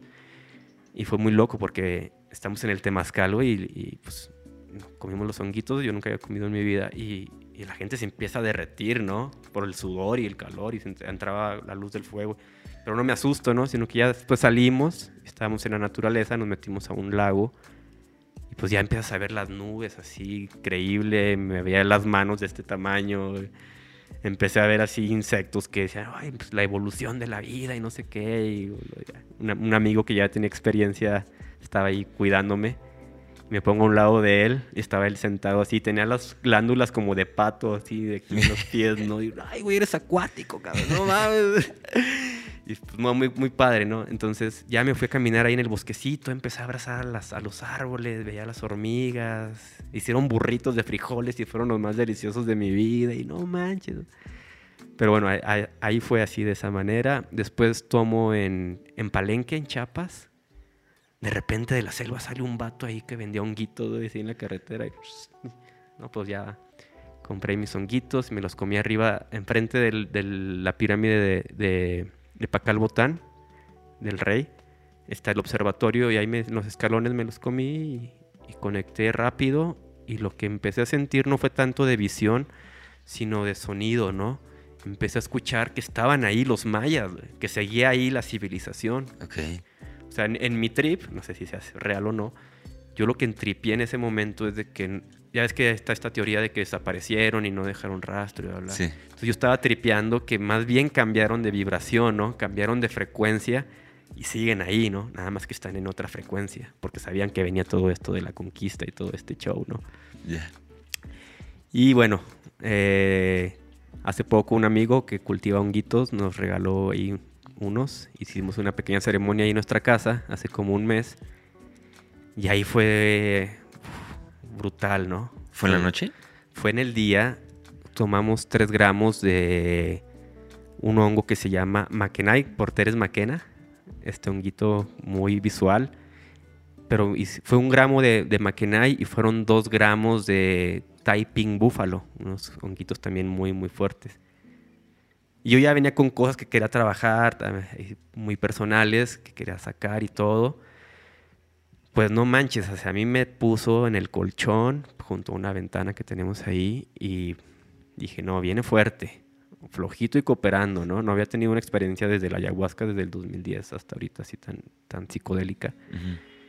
Y a cerrar los ojos. Entonces, ¿qué es lo que sucede? Que me conecto con ese micelio que te he platicado durante el programa me conecto y me fusiono con él, ¿no? Y él se fusiona conmigo y empieza a limpiarme, a sacarme, a decirme dónde hay que trabajar, en qué chakras, en qué cosas. Y visualmente, o sea, no, no, no, fue una cosa maravillosa, maravillosa. Y siento que si no hubiera tenido esa experiencia con ayahuasca, hubiera sido a lo mejor muy impactante o la hubiera pasado mal en ese trip, ¿no? Entonces me sensibilizó tanto. Yo nunca había tenido una ceremonia con música medicina. La vez de la ayahuasca se había música medicina, pero más prehispánica. Ok. Y Gaby, mi, pareja, ella pues tiene, ha tenido otras experiencias y ella sí ha tenido mucha experiencia con música medicina, con ya con cantos de Ayed, de Danit, de Bruno Mansur, que lo has tenido aquí. Y toda la vida desde que he estado con ella la escucha, ¿no? Ella está más conectada con eso. Y en esa ceremonia las pusimos y para mí fue medicina tal cual, ¿no?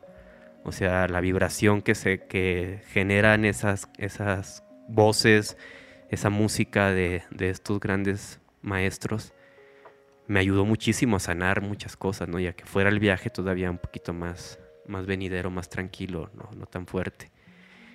Y a las dos, tres semanas, ya nada más Gaby y yo nos tomamos, volvimos a tomar. Yo ya le bajé la dosis, ya no fueron tres, ya fue un gramito. Bueno, para, para terminar la, esta dosis fuerte con el Maquenay, pues yo quedé así, wow. ¿no? O sea, todavía así llamaba la tierra y todavía, todavía fue más respeto del que ya tenía, ¿no? Pero un respeto porque pues ya eras, o sea, me hice uno con el hongo, con el micelio me explicaba cómo la lastimaban. Me decían, me lastiman tus vecinos, habla con ellos, me lastiman acá. Y me mostraba cómo estaba ahí atrincherada con nosotros, ¿no? Mis vecinos crean una agricultura muy, muy, muy mala con tractores. Todo el tiempo están rascando el suelo, quitando la vida del suelo porque no les gusta que haya hierba y todo. Y ya me manifestaba eso, ¿no? Ayúdame, esto pasa, no te vayas de aquí no sé, como que cuida este sectorcito, ¿no? Porque sí, son muchas hectáreas en las cuales todos hacen malas prácticas. Sí. Y no es por ser presumido ni nada, somos los únicos que hacemos una práctica consciente con la tierra ahí, ¿no? Entonces me hizo sentir su dolor y a la vez su amor, ¿no? Por nosotros, lo importante que somos para ella, para ese ser o ese micelio o esa conciencia que está ahí. Entonces me hizo más sensible, me sensibilizó muchísimo. Ya me la paso escuchando solo música medicina. Ok. Me encanta. Y el tercer, el, trip que tuvimos hace poquito fue también muy, muy fuerte, aunque ya fue un solo gramo. Pero lo que te platicaba ahorita antes de la entrevista, pues empiezo a ver en el piso los códices, no sé si toltecas o entre toltecas y mayas o mexicas. Todo el piso se llenó de los códices era, de hecho, era el 26 de julio, que según esto en el, en el calendario maya es como que el año nuevo en ciertas tradiciones. Sí. Y yo lo relacionaba como eso, ¿no? Como que, ah, pues como es 26 de julio, de, del día fuera del tiempo, pues está surgiendo la energía del maya y están surgiendo estas, pues estos supuestos dioses y no sé qué. Y me quedé, no me clavé en el trip, ¿no? O sea, literal, si, si, me hubieras, si hubiera tenido ahí un cuaderno, los podía calcar y literal así. De hecho, fuimos ayer al Museo de Antropología e Historia y estaba así flipando de que, que todo esto lo vi ahí en el piso, ¿no? Veía la serpiente, cómo se movía, la de que Quetzalcóatl, todo, los guerreros, bueno, estas entidades. Y empiezo a ver tu podcast después del primer viaje, que el viaje este de 3 gramos porque encuentro esto de... ah, porque quedo con las ganas del bufo, ¿no? Me empieza a llamar mucho la atención el, bufo alvarius. Ok. Y me topo con lo de Beto, con lo de Mario, y digo, ay, güey, no, espérate. Se me hace que todavía no es momento, ¿no? Entonces ya ahí me atrapa tu, tu podcast que, paréntesis, para mí es el mejor podcast que existe ahorita, güey. Gracias, muchas la gracias. La neta, te la rifas y, y está súper, súper chido. Es muy... Estás creando una biblioteca digital para para el presente y para el futuro. Entonces, a lo mejor ahorita no lo sientes tan así, pero yo sí lo vibro así, ¿no? Estás creando mucha ayuda para mucha gente, muy, muy chingona. Y, y ya me perdí. no, estabas contando los códices, de los códices. veo los códices y entonces me topo tu podcast con este Tlatuani, ¿cómo se llama? No, este Mictlan, Mictlan, Mictlan, sí, le mando un saludo al camarada. Y ahí aterrizo mucho, ¿no? Entonces ahí cuando ya es que ellos dicen que no son dioses, que son más bien como que códigos de información, o sea, más o menos así como que lo tripié, que, que son frecuencias vibracionales, que, o sea, que ellos no, no, tenían ese tipo de dioses a través de los, de los Entonces ahí, ahí aterrizo mucho ese viaje que, que tuve con, con, con, la visión de los códices, ¿no? Y pues sí, esas son prácticamente algunas de mis experiencias. Y obviamente pues el cannabis... Eh, pues si puedo lo trato de usar eh, diariamente, normalmente para dormir. Soy de esos pachecos que si fuma de día no hace nada. Me da una flojera increíble. Pero ya cuando ya acabas el trabajo y ya te das un toquecito, ya quedas así muy a gusto durmiendo y reseteado, ¿no? Y obviamente que si sales hacia algún lugar a pasear o andar, pues recreativamente sí, sí me ayuda mucho de, repente el CBD, que también ahí eh, lo consumimos, me ayuda mucho cuando ya hay dolores de cabeza. Eh, si trabajé mucho con herramientas pesadas que crean dolores de articulaciones y todo esto, pues obviamente al siguiente día amaneces como nuevo, no hay ni un solo dolor, ¿no? O sea, para los deportistas que no quieran consumir THC o fumarla, consíganse unas buenas gotitas de CBD y van a ver qué maravilla. Sí. Sí. Oye, y ya que estás hablando de esto, de, del, del cannabis, ¿no? Ajá. Es, es una pregunta también que tengo y tú que estás muy relacionado con este tema del cultivo y demás. ¿Qué cambia cuando cultivas tu propio cannabis? Es, es, es un poco ligar a esta pregunta que también te escuché en una entrevista hablar Sí. de cómo la, re- la revolución comienza cuando empiezas a cultivar tu propio alimento. ¿no? Si lo ponemos en el plano de, digamos, de la, de la medicina, de la sustancia, en este caso el Sí. cannabis, que por cierto aquí no recomendamos absolutamente nada, Claro. estamos compartiendo experiencias, usted vaya y haga lo que quiera hacer, es su responsabilidad. Entonces, eh, habiendo pasado este, este paréntesis, te digo, ¿qué cambia cuando el cultivo es tuyo? O sea, ¿realmente hay, hay un cambio en la experiencia de, de- de la misma medicina? ¿No? Y, y ligándolo a esta pregunta, ¿no? ¿Por qué es eh, la revolución comienza cuando empiezas a cultivar tu propio producto? Y en este caso el cannabis. Cuéntanos por ahí qué, qué es lo primero que se te viene a la mente. Pues bueno, ca- cannabis no, no sembramos porque pues sí, todavía está cañón y más en esa zona del norte. Claro. Pero tengo la fortuna de tener un amigo que, que tiene el, ¿cómo se llama? Que es- tiene su, pues todo legal, ¿no? ¿Cómo lo que sacas para que puedas cultivar. Es un permiso. Sí, el permiso que Sí. está ahorita que sí tienes que sacarlo. Ah, el amparo, ¿no? el amparo, Un amparo. sacó su amparo y ahí entre él y yo, ahí en su, en su lugar, pues ahí nos ponemos a de repente a sembrar plantitas o algo y está chido, ¿no? Porque pues ya no tienes que estarle comprando a, a las mafias, ya no tienes, no sabes qué es lo que pasó detrás de la motita que le compraste al dealer, sino que aquí ya sabes lo que le pusiste, porque también a, la- a las plantas medicinales se les ponen venenos cuando pasa por las manos del crimen organizado. De hecho, Sinaloa, que es de los lugares donde más agroquímicos se, se utilizan, muchos van para los cultivos de, de amapola y de marihuana. Ok. Entonces está cañón, porque no nada más es en la comida, también es en, en la weed, ¿no? Claro. El agricultor, sea de plantas medicinales o de cualquier planta comestible, si no está conectado con la onda orgánica, a él no le importa cuánto veneno o cuántos agroquímicos utilice para que su producto salga a la venta. Él ya invirtió su dinero, él ya invirtió todo para que el producto salga. Si lo ataca una plaga muy agresiva, no, me vale madre. Meter el veneno más, más fuerte con el agrotóxico más cañón y échaselo. Yo no voy a perder mi inversión eh, para que se pierda mi cosecha, ¿no?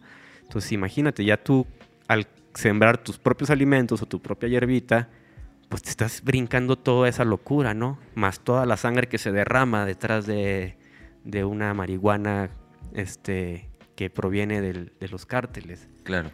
Energéticamente sí es bien, bien cañón, güey. Bien cañón porque... ¿Qué no cambia? Energéticamente, ¿cómo describirías a alguien completamente ajeno? ¿Qué, qué cambia?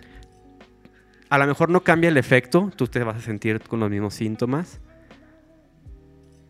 Pero en cuestión de. de. de, lo que pasó detrás, o sea, es como, por ejemplo, tú eres un ingeniero de bombas, pero tú no aventaste la bomba, ¿no? Tú no te tienes el karma, seguro que no tienes el karma, tú la creaste. O sea, ¿qué hay detrás de todo eso que sucedió? Aunque tú sientas que no fue, tú te sientes bien, tú tienes tu dinero, te pagaron, fuiste el ingeniero del diseño de la bomba, pero pues tú no aventaste la bomba, ¿no?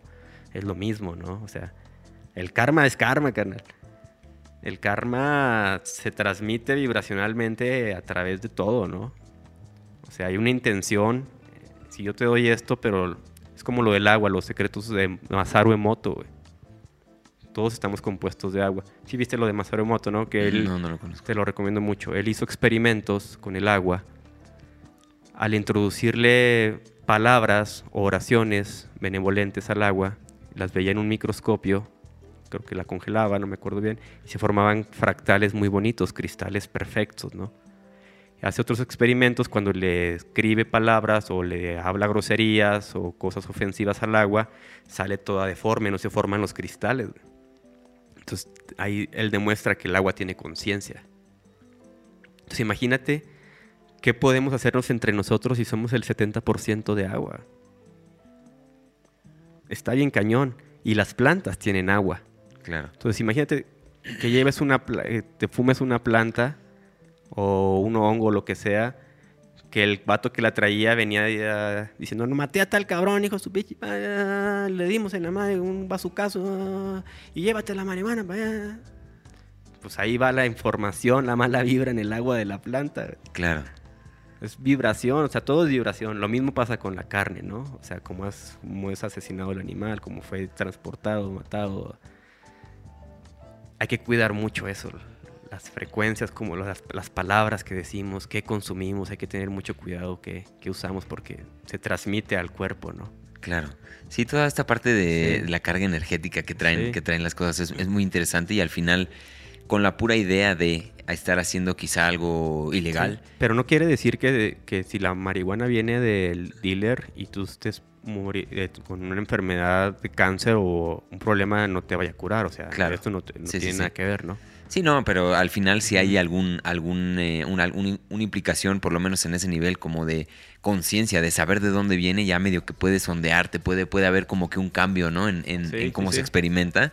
No, no porque la planta, como bien dices, pues no vaya a hacer su trabajo. Igual es una plantita que es un producto de la naturaleza, pero sí va cargada de alguna este, información y eso es muy, muy, muy, muy interesante. Pues mi estimado Kiki, me ha encantado esta plática hasta este momento. Eh, la verdad es que hemos ahondado en muchos, en muchos temas de de, todo tipo. Me gusta mucho tu, perspectiva en cuanto a, todo el tema de la naturaleza, de la tierra, de cómo está construido esto en fractales y que la tierra, digamos que es una, un nivel en donde podemos ver esto. Y amigos, si a ustedes les ha encantado la plática, pues también vayan al canal de Quique ahí a, Manos de Tierra. Ahí ya podrán ver entonces de lo que estamos hablando y profundizar un poquito más en este contenido genial que hacen. Eh, y, ante esto, pues vámonos a, las preguntas ahora sí de, de cierre, porque me quiero explayar un ratito también en esas, porque sé que se viene, se viene información importante en este último bloque. Y, la primera pregunta es, es un poquito, ya más para darle cierre a esto que hemos estado hablando mucho de la humanidad, de cómo impactamos al planeta, la naturaleza, la relación con, con la Tierra y demás. Pero si, si la sociedad, vamos a hacer este ejercicio, si la sociedad fuera una persona, ¿qué tema tendría que ir a tratar a terapia a esta persona? Y no a la humanidad, nuestra sociedad. Si nuestra sociedad fuera una persona, ¿Qué tema tendría que tocar ya urgentemente con un terapeuta en su próxima sesión? Qué difícil pregunta. ¿Qué tema sería? Es que no quiero soltarla así nomás porque la mejor no va a ser esa. Pues el que somos, el por qué estoy aquí, el que si es realmente lo que estoy haciendo está bien, si realmente es mi libre albedrío el que está tomando la decisión.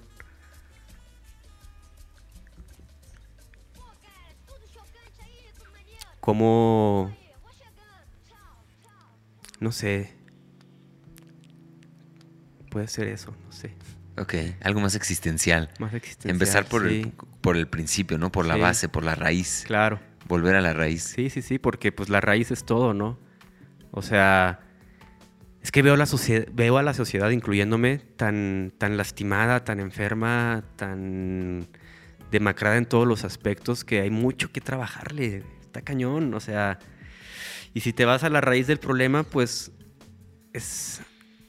O sea, tú naces con una familia, tú naces con tus papás, pero si tu familia es disfuncional, todos esos miedos, toda esa locura que viviste, pero si viviste con una familia muy consciente y muy despierta, pero como tú lo estás integrando a todos en el mismo costal, pues ahí está cañón, ¿no? O sea, obviamente la mayoría es una sociedad enferma, una sociedad eh, desconectada, eh, con mucho respeto, obviamente, me incluyo. Claro.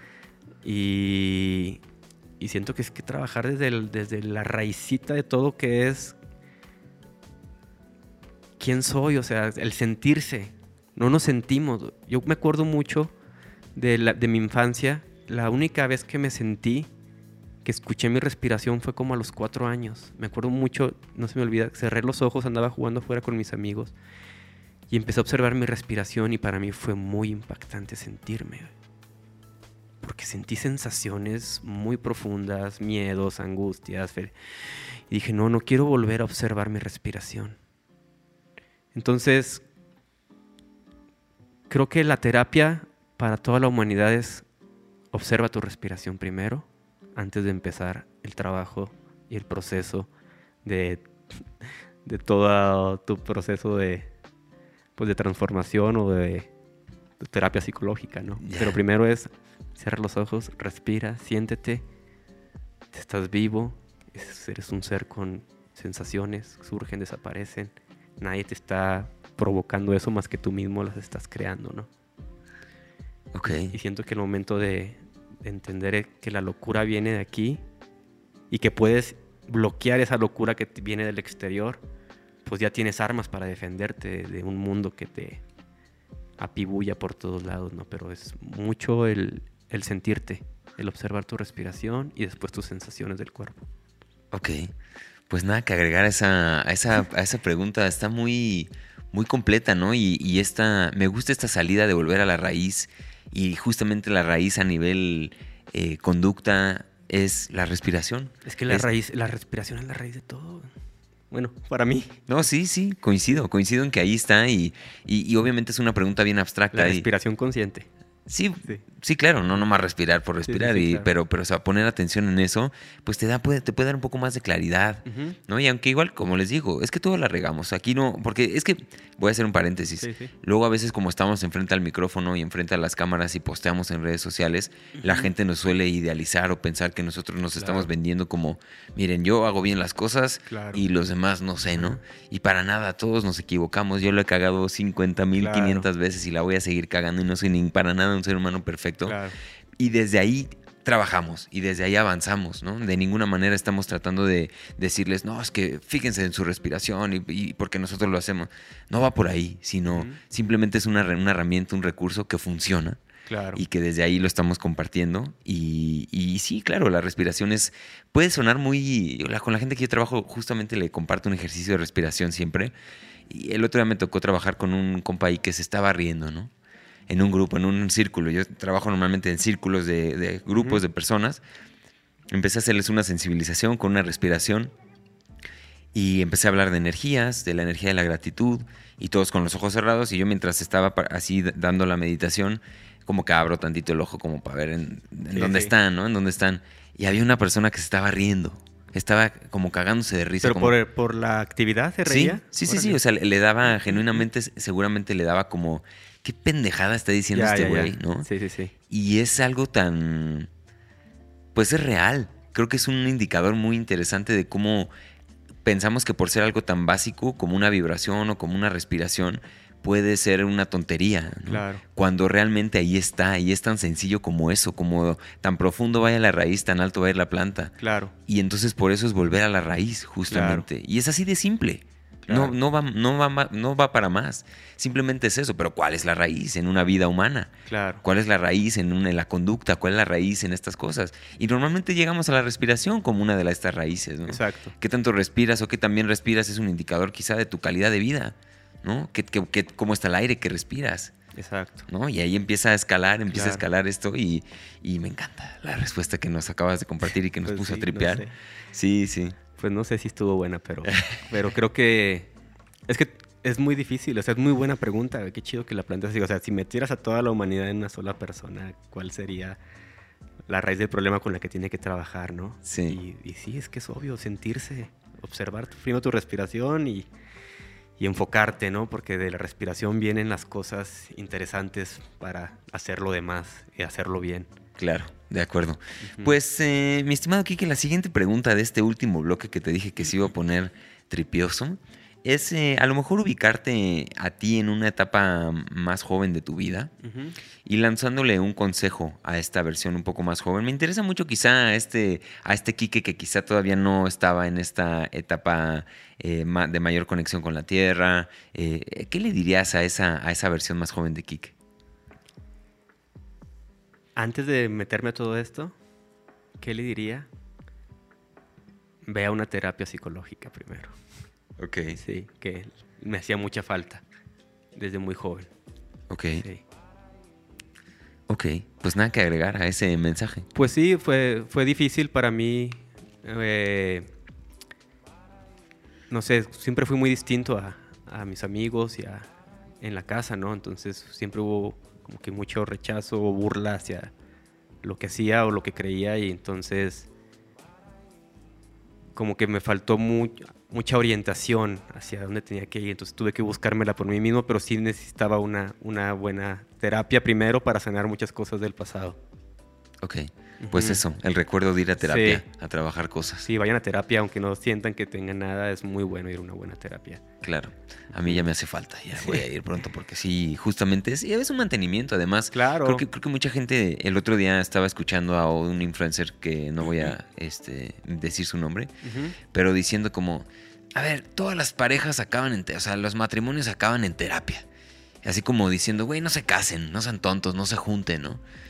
Como viendo a la terapia como si fuera como estás tonto. Porque, o sea, estás mal si vas a terapia, ¿no? Claro. Y no podría estar más equivocado. Al, fin, al final es como una especie de lujo que te das para llegar a, relaciones quizá profundas. Contigo mismo también puedes profundizar mucho más si vas a terapia. Y cada vez hay más opciones, ¿no? Cada vez hay más modalidades. En internet, a distancia, se, Puede, se puede acceder a muy buenos terapeutas. está bien padre. Yo, tenía, yo era de los del concepto, porque así, así fui criado socialmente, de que ir al psicólogo era de locos, ¿no? Y pues no, me di cuenta de que no, cuando empecé a ir a terapia, ¿no? Que no fue hace mucho, de hecho. Tengo poco que empecé a hacer terapias. Entonces me quedé así como que, qué tonto, güey. ¿Por qué no lo hice desde un principio? Me hubiera ahorrado cada locura y tontería que hice si hubiera ido a terapia desde un principio, ¿no? Claro. Entonces hubiera trabajado, bueno, pero bueno, así tiene que ser mi proceso. Claro. Sí, no, eso, también, eso también es bien interesante, cómo hay veces que nos, o sea, vemos a alguien, por ejemplo, a un chavito ahí poniéndose bien pedo, ¿no? Sí. Y es como, no, pero eso no, pues uno lo hizo, uno pasó por ahí, uno por eso, uno por eso está donde está. Y no quiero decir que donde esté yo sea un gran lugar, pero la hemos regado y esos errores nos han puesto en donde estamos. Exacto. Sí, sí, sí. Sí, pues es, es, eh, es un buen consejo. Vaya, vaya terapia. Vaya terapia. Y mi estimado Quique, última pregunta, y esta también me gusta mucho, me gusta mucho ahí el, lo, que, lo que vas a decir, porque pues hablando de manos de tierra y con los pies en la tierra, eh, quiero que me expliques las dos. O sea, tú quiero, quiero entender primero tu respuesta, vámonos así como a, la, pregunta aquí del millón, que es, ¿qué es para ti vivir con los pies en la tierra? Y, en ese sentido, ¿cómo lo, ¿cómo lo diferencias tú de tener las manos en la tierra? O sea, ¿cuál es la diferencia? Que, que los dos están chidos, ¿no? O sea, los dos conceptos, pero ¿cuál es la diferencia entre tener los pies o cómo percibes tú ese concepto contra tener las manos en la tierra? Bueno, eh, creo que ya la había contestado. Eh, para mí tener los pies en la tierra es el estar bien contigo mismo en todos los aspectos, alimentación, salud mental, salud física, el no hacerle daño a nadie, aunque tú seas un consumidor de alguna planta, al que te guste cierta música. Siento que mientras hagas las cosas que te gustan, en presencia, con amor, sin hacerle daño ni a la naturaleza ni a las personas, eso es estar con los pies en la tierra. Ok. Y las manos en la tierra, pues es estar en presencia con la vida, que es nuestra gran madre tierra, que tiene una información innumerable que hay ahí abajo. Y al tocarla te está transmitiendo a niveles muy sutiles muchas cosas, ¿no? Entonces, tú al tocar la tierra, Mucha, mucha gente me, me, dice, oye, cuando cosecho mi, mi, mi, verdura o mi fruta, ¿la tengo que lavar? Le digo, o la digo, ¿la tengo que desinfectar? Me preguntan. Les digo, no, no la tienes que desinfectar, la puedes enjuagar nada más. Pero ¿por qué no? Porque necesitas tú la microbiótica del suelo. Tú al comerte un tomate de ahí, obviamente se transmitieron microorganismos del ambiente de ahí. Y el cuerpo biológico también necesita esos microorganismos, ¿no? Hay creas tú tus anticuerpos y todo. Entonces, los pies en la tierra es hacer las cosas con conciencia, en amor, sin hacerle daño a nadie. las manos en la tierra es honrar a la tierra, honrar a la vida. Decirle gracias por materializarte en mí para poder mantenerte viva, sana y que puedas seguir tu obra de arte en esta tierra. Excelente, me gusta, me gusta. Sí, yo creo que coincido en, en esto que compartes y, quizá agregaría cómo los pies de cierta forma nos dan el movimiento que es clave. Y la mano al final se va más hacia un tema de creación. De creación, sí. ¿no? De conexión, de, de, poder modificar y moldear la realidad que habitamos y de tener una conciencia en cuanto a nuestras acciones con la tierra. Claro. Eso me, encantó, me encantó. Gracias, gracias. Este, mi estimado Kike, ha sido un placer tenerte aquí el día de hoy. A ti y a Gaby también, que por cierto nos estuvo Sí. aquí acompañando. Eh, ha sido un placer. eh, y a los amigos, ahora sí, los amigos que enamoraste, eh, ¿dónde te pueden encontrar? Cuéntanos ahora sí, compártenos tus redes sociales y tu último mensaje aquí en este espacio. Nos encuentran en YouTube como Manos de Tierra, nos encuentran en Instagram, Manos de Tierra Oficial, Facebook, Manos de Tierra Laguna y desafortunadamente ya tenemos TikTok. No, ¿Cómo, cómo desafortunadamente? ¿Cómo? No queríamos tener TikTok, Gaby yo. Bueno, yo más bien en Manos de Tierra, ¿no? Pero, híjole, a veces tienes que ir siguiendo hacia dónde va la atención de la gente. Claro. Y está muy cañón, la gente se está yendo mucho a TikTok. Pero bueno, o sea, mientras, sí, como te digo, mientras hagamos cosas chidas, bonitas, interesantes, ahí estamos también en TikTok, ¿no? Claro. Y es que nos, nos ha costado, pues, esta onda de integrarnos a las redes sociales, ya para terminar, ¿no? No ha sido fácil. Yo fui una persona que batallé mucho en aceptar la tecnología. Entonces, ok, primero YouTube y después no queríamos entrarle a Facebook y después no queríamos entrarle a Instagram. Pero ahí poco a poquito tenemos que estarle moviendo, ¿no? Pero ahí estamos en redes sociales y subimos un video a la semana, mucha información, muy interesante. Y como te vuelvo a decir, estoy muy agradecido de estar aquí contigo, Héctor. Eres un ser que nos cayó del cielo para muchas personas que yo sé que nos están viendo. Veo los comentarios que te ponen y has ay- has ayudado a mucha gente. Y amigos, compartan este tipo de videos. Si este no les gustó, no les pasa nada, pero los demás videos están de locura. Y obviamente, pues son temas que mucha gente no los va a asimilar muy bien, pero se viene un boom, ¿no? Tú mencionas en, un video que es una moda ahorita lo de las, lo de las plantas sagradas, ¿no? Y, y sí, sí veo como que una tendencia fuerte, pero a la vez está bien, ¿no? A la vez está bien que la, la raza sea sacudida por a través de las plantitas y que les bajen un- unas tres, cuatro rayitas. Y pues gracias, Héctor. Un abrazo, hermano. Y, y cuando quieras ir a visitarnos, ahí está tu casa, carnal. Te tomaré la palabra. Muchas gracias, mi estimado Quique. Ha sido un placer. Eh, amigos, si les gustó este comentario, como ya les dijo, digo, este episodio, como ya les dijo Quique, pues comenten, dejen un like, Compartan. compartan. Es muy eso. importante, amigos, que cuando te gusta un video, no lo digo por mí, lo digo por Héctor, que está creciendo su canal, que está chingón. Comenten algo, lo que sea, y el like es bien importante. Y, aunque lo compartas una vez para que el algoritmo de YouTube se mueva y se pueda fluir más rápido. O sea, a mí me pasa mucho eso de que de repente tengo videos con 10 mil vistas y el siguiente ya tiene 100 mil vistas. Entonces tienes que mucho depende de los likes también, ¿no? Entonces sí es bien importante que dedito arriba y un comentario, no les cuesta nada si te gusta este tipo de contenidos. Exactamente. Y también eso, digo, agregando un poquito lo del TikTok, ¿no? Que a veces, yo también obviamente pasé por este, por esta ola, ¿no? De, ah, TikTok, no sé qué, está lleno de.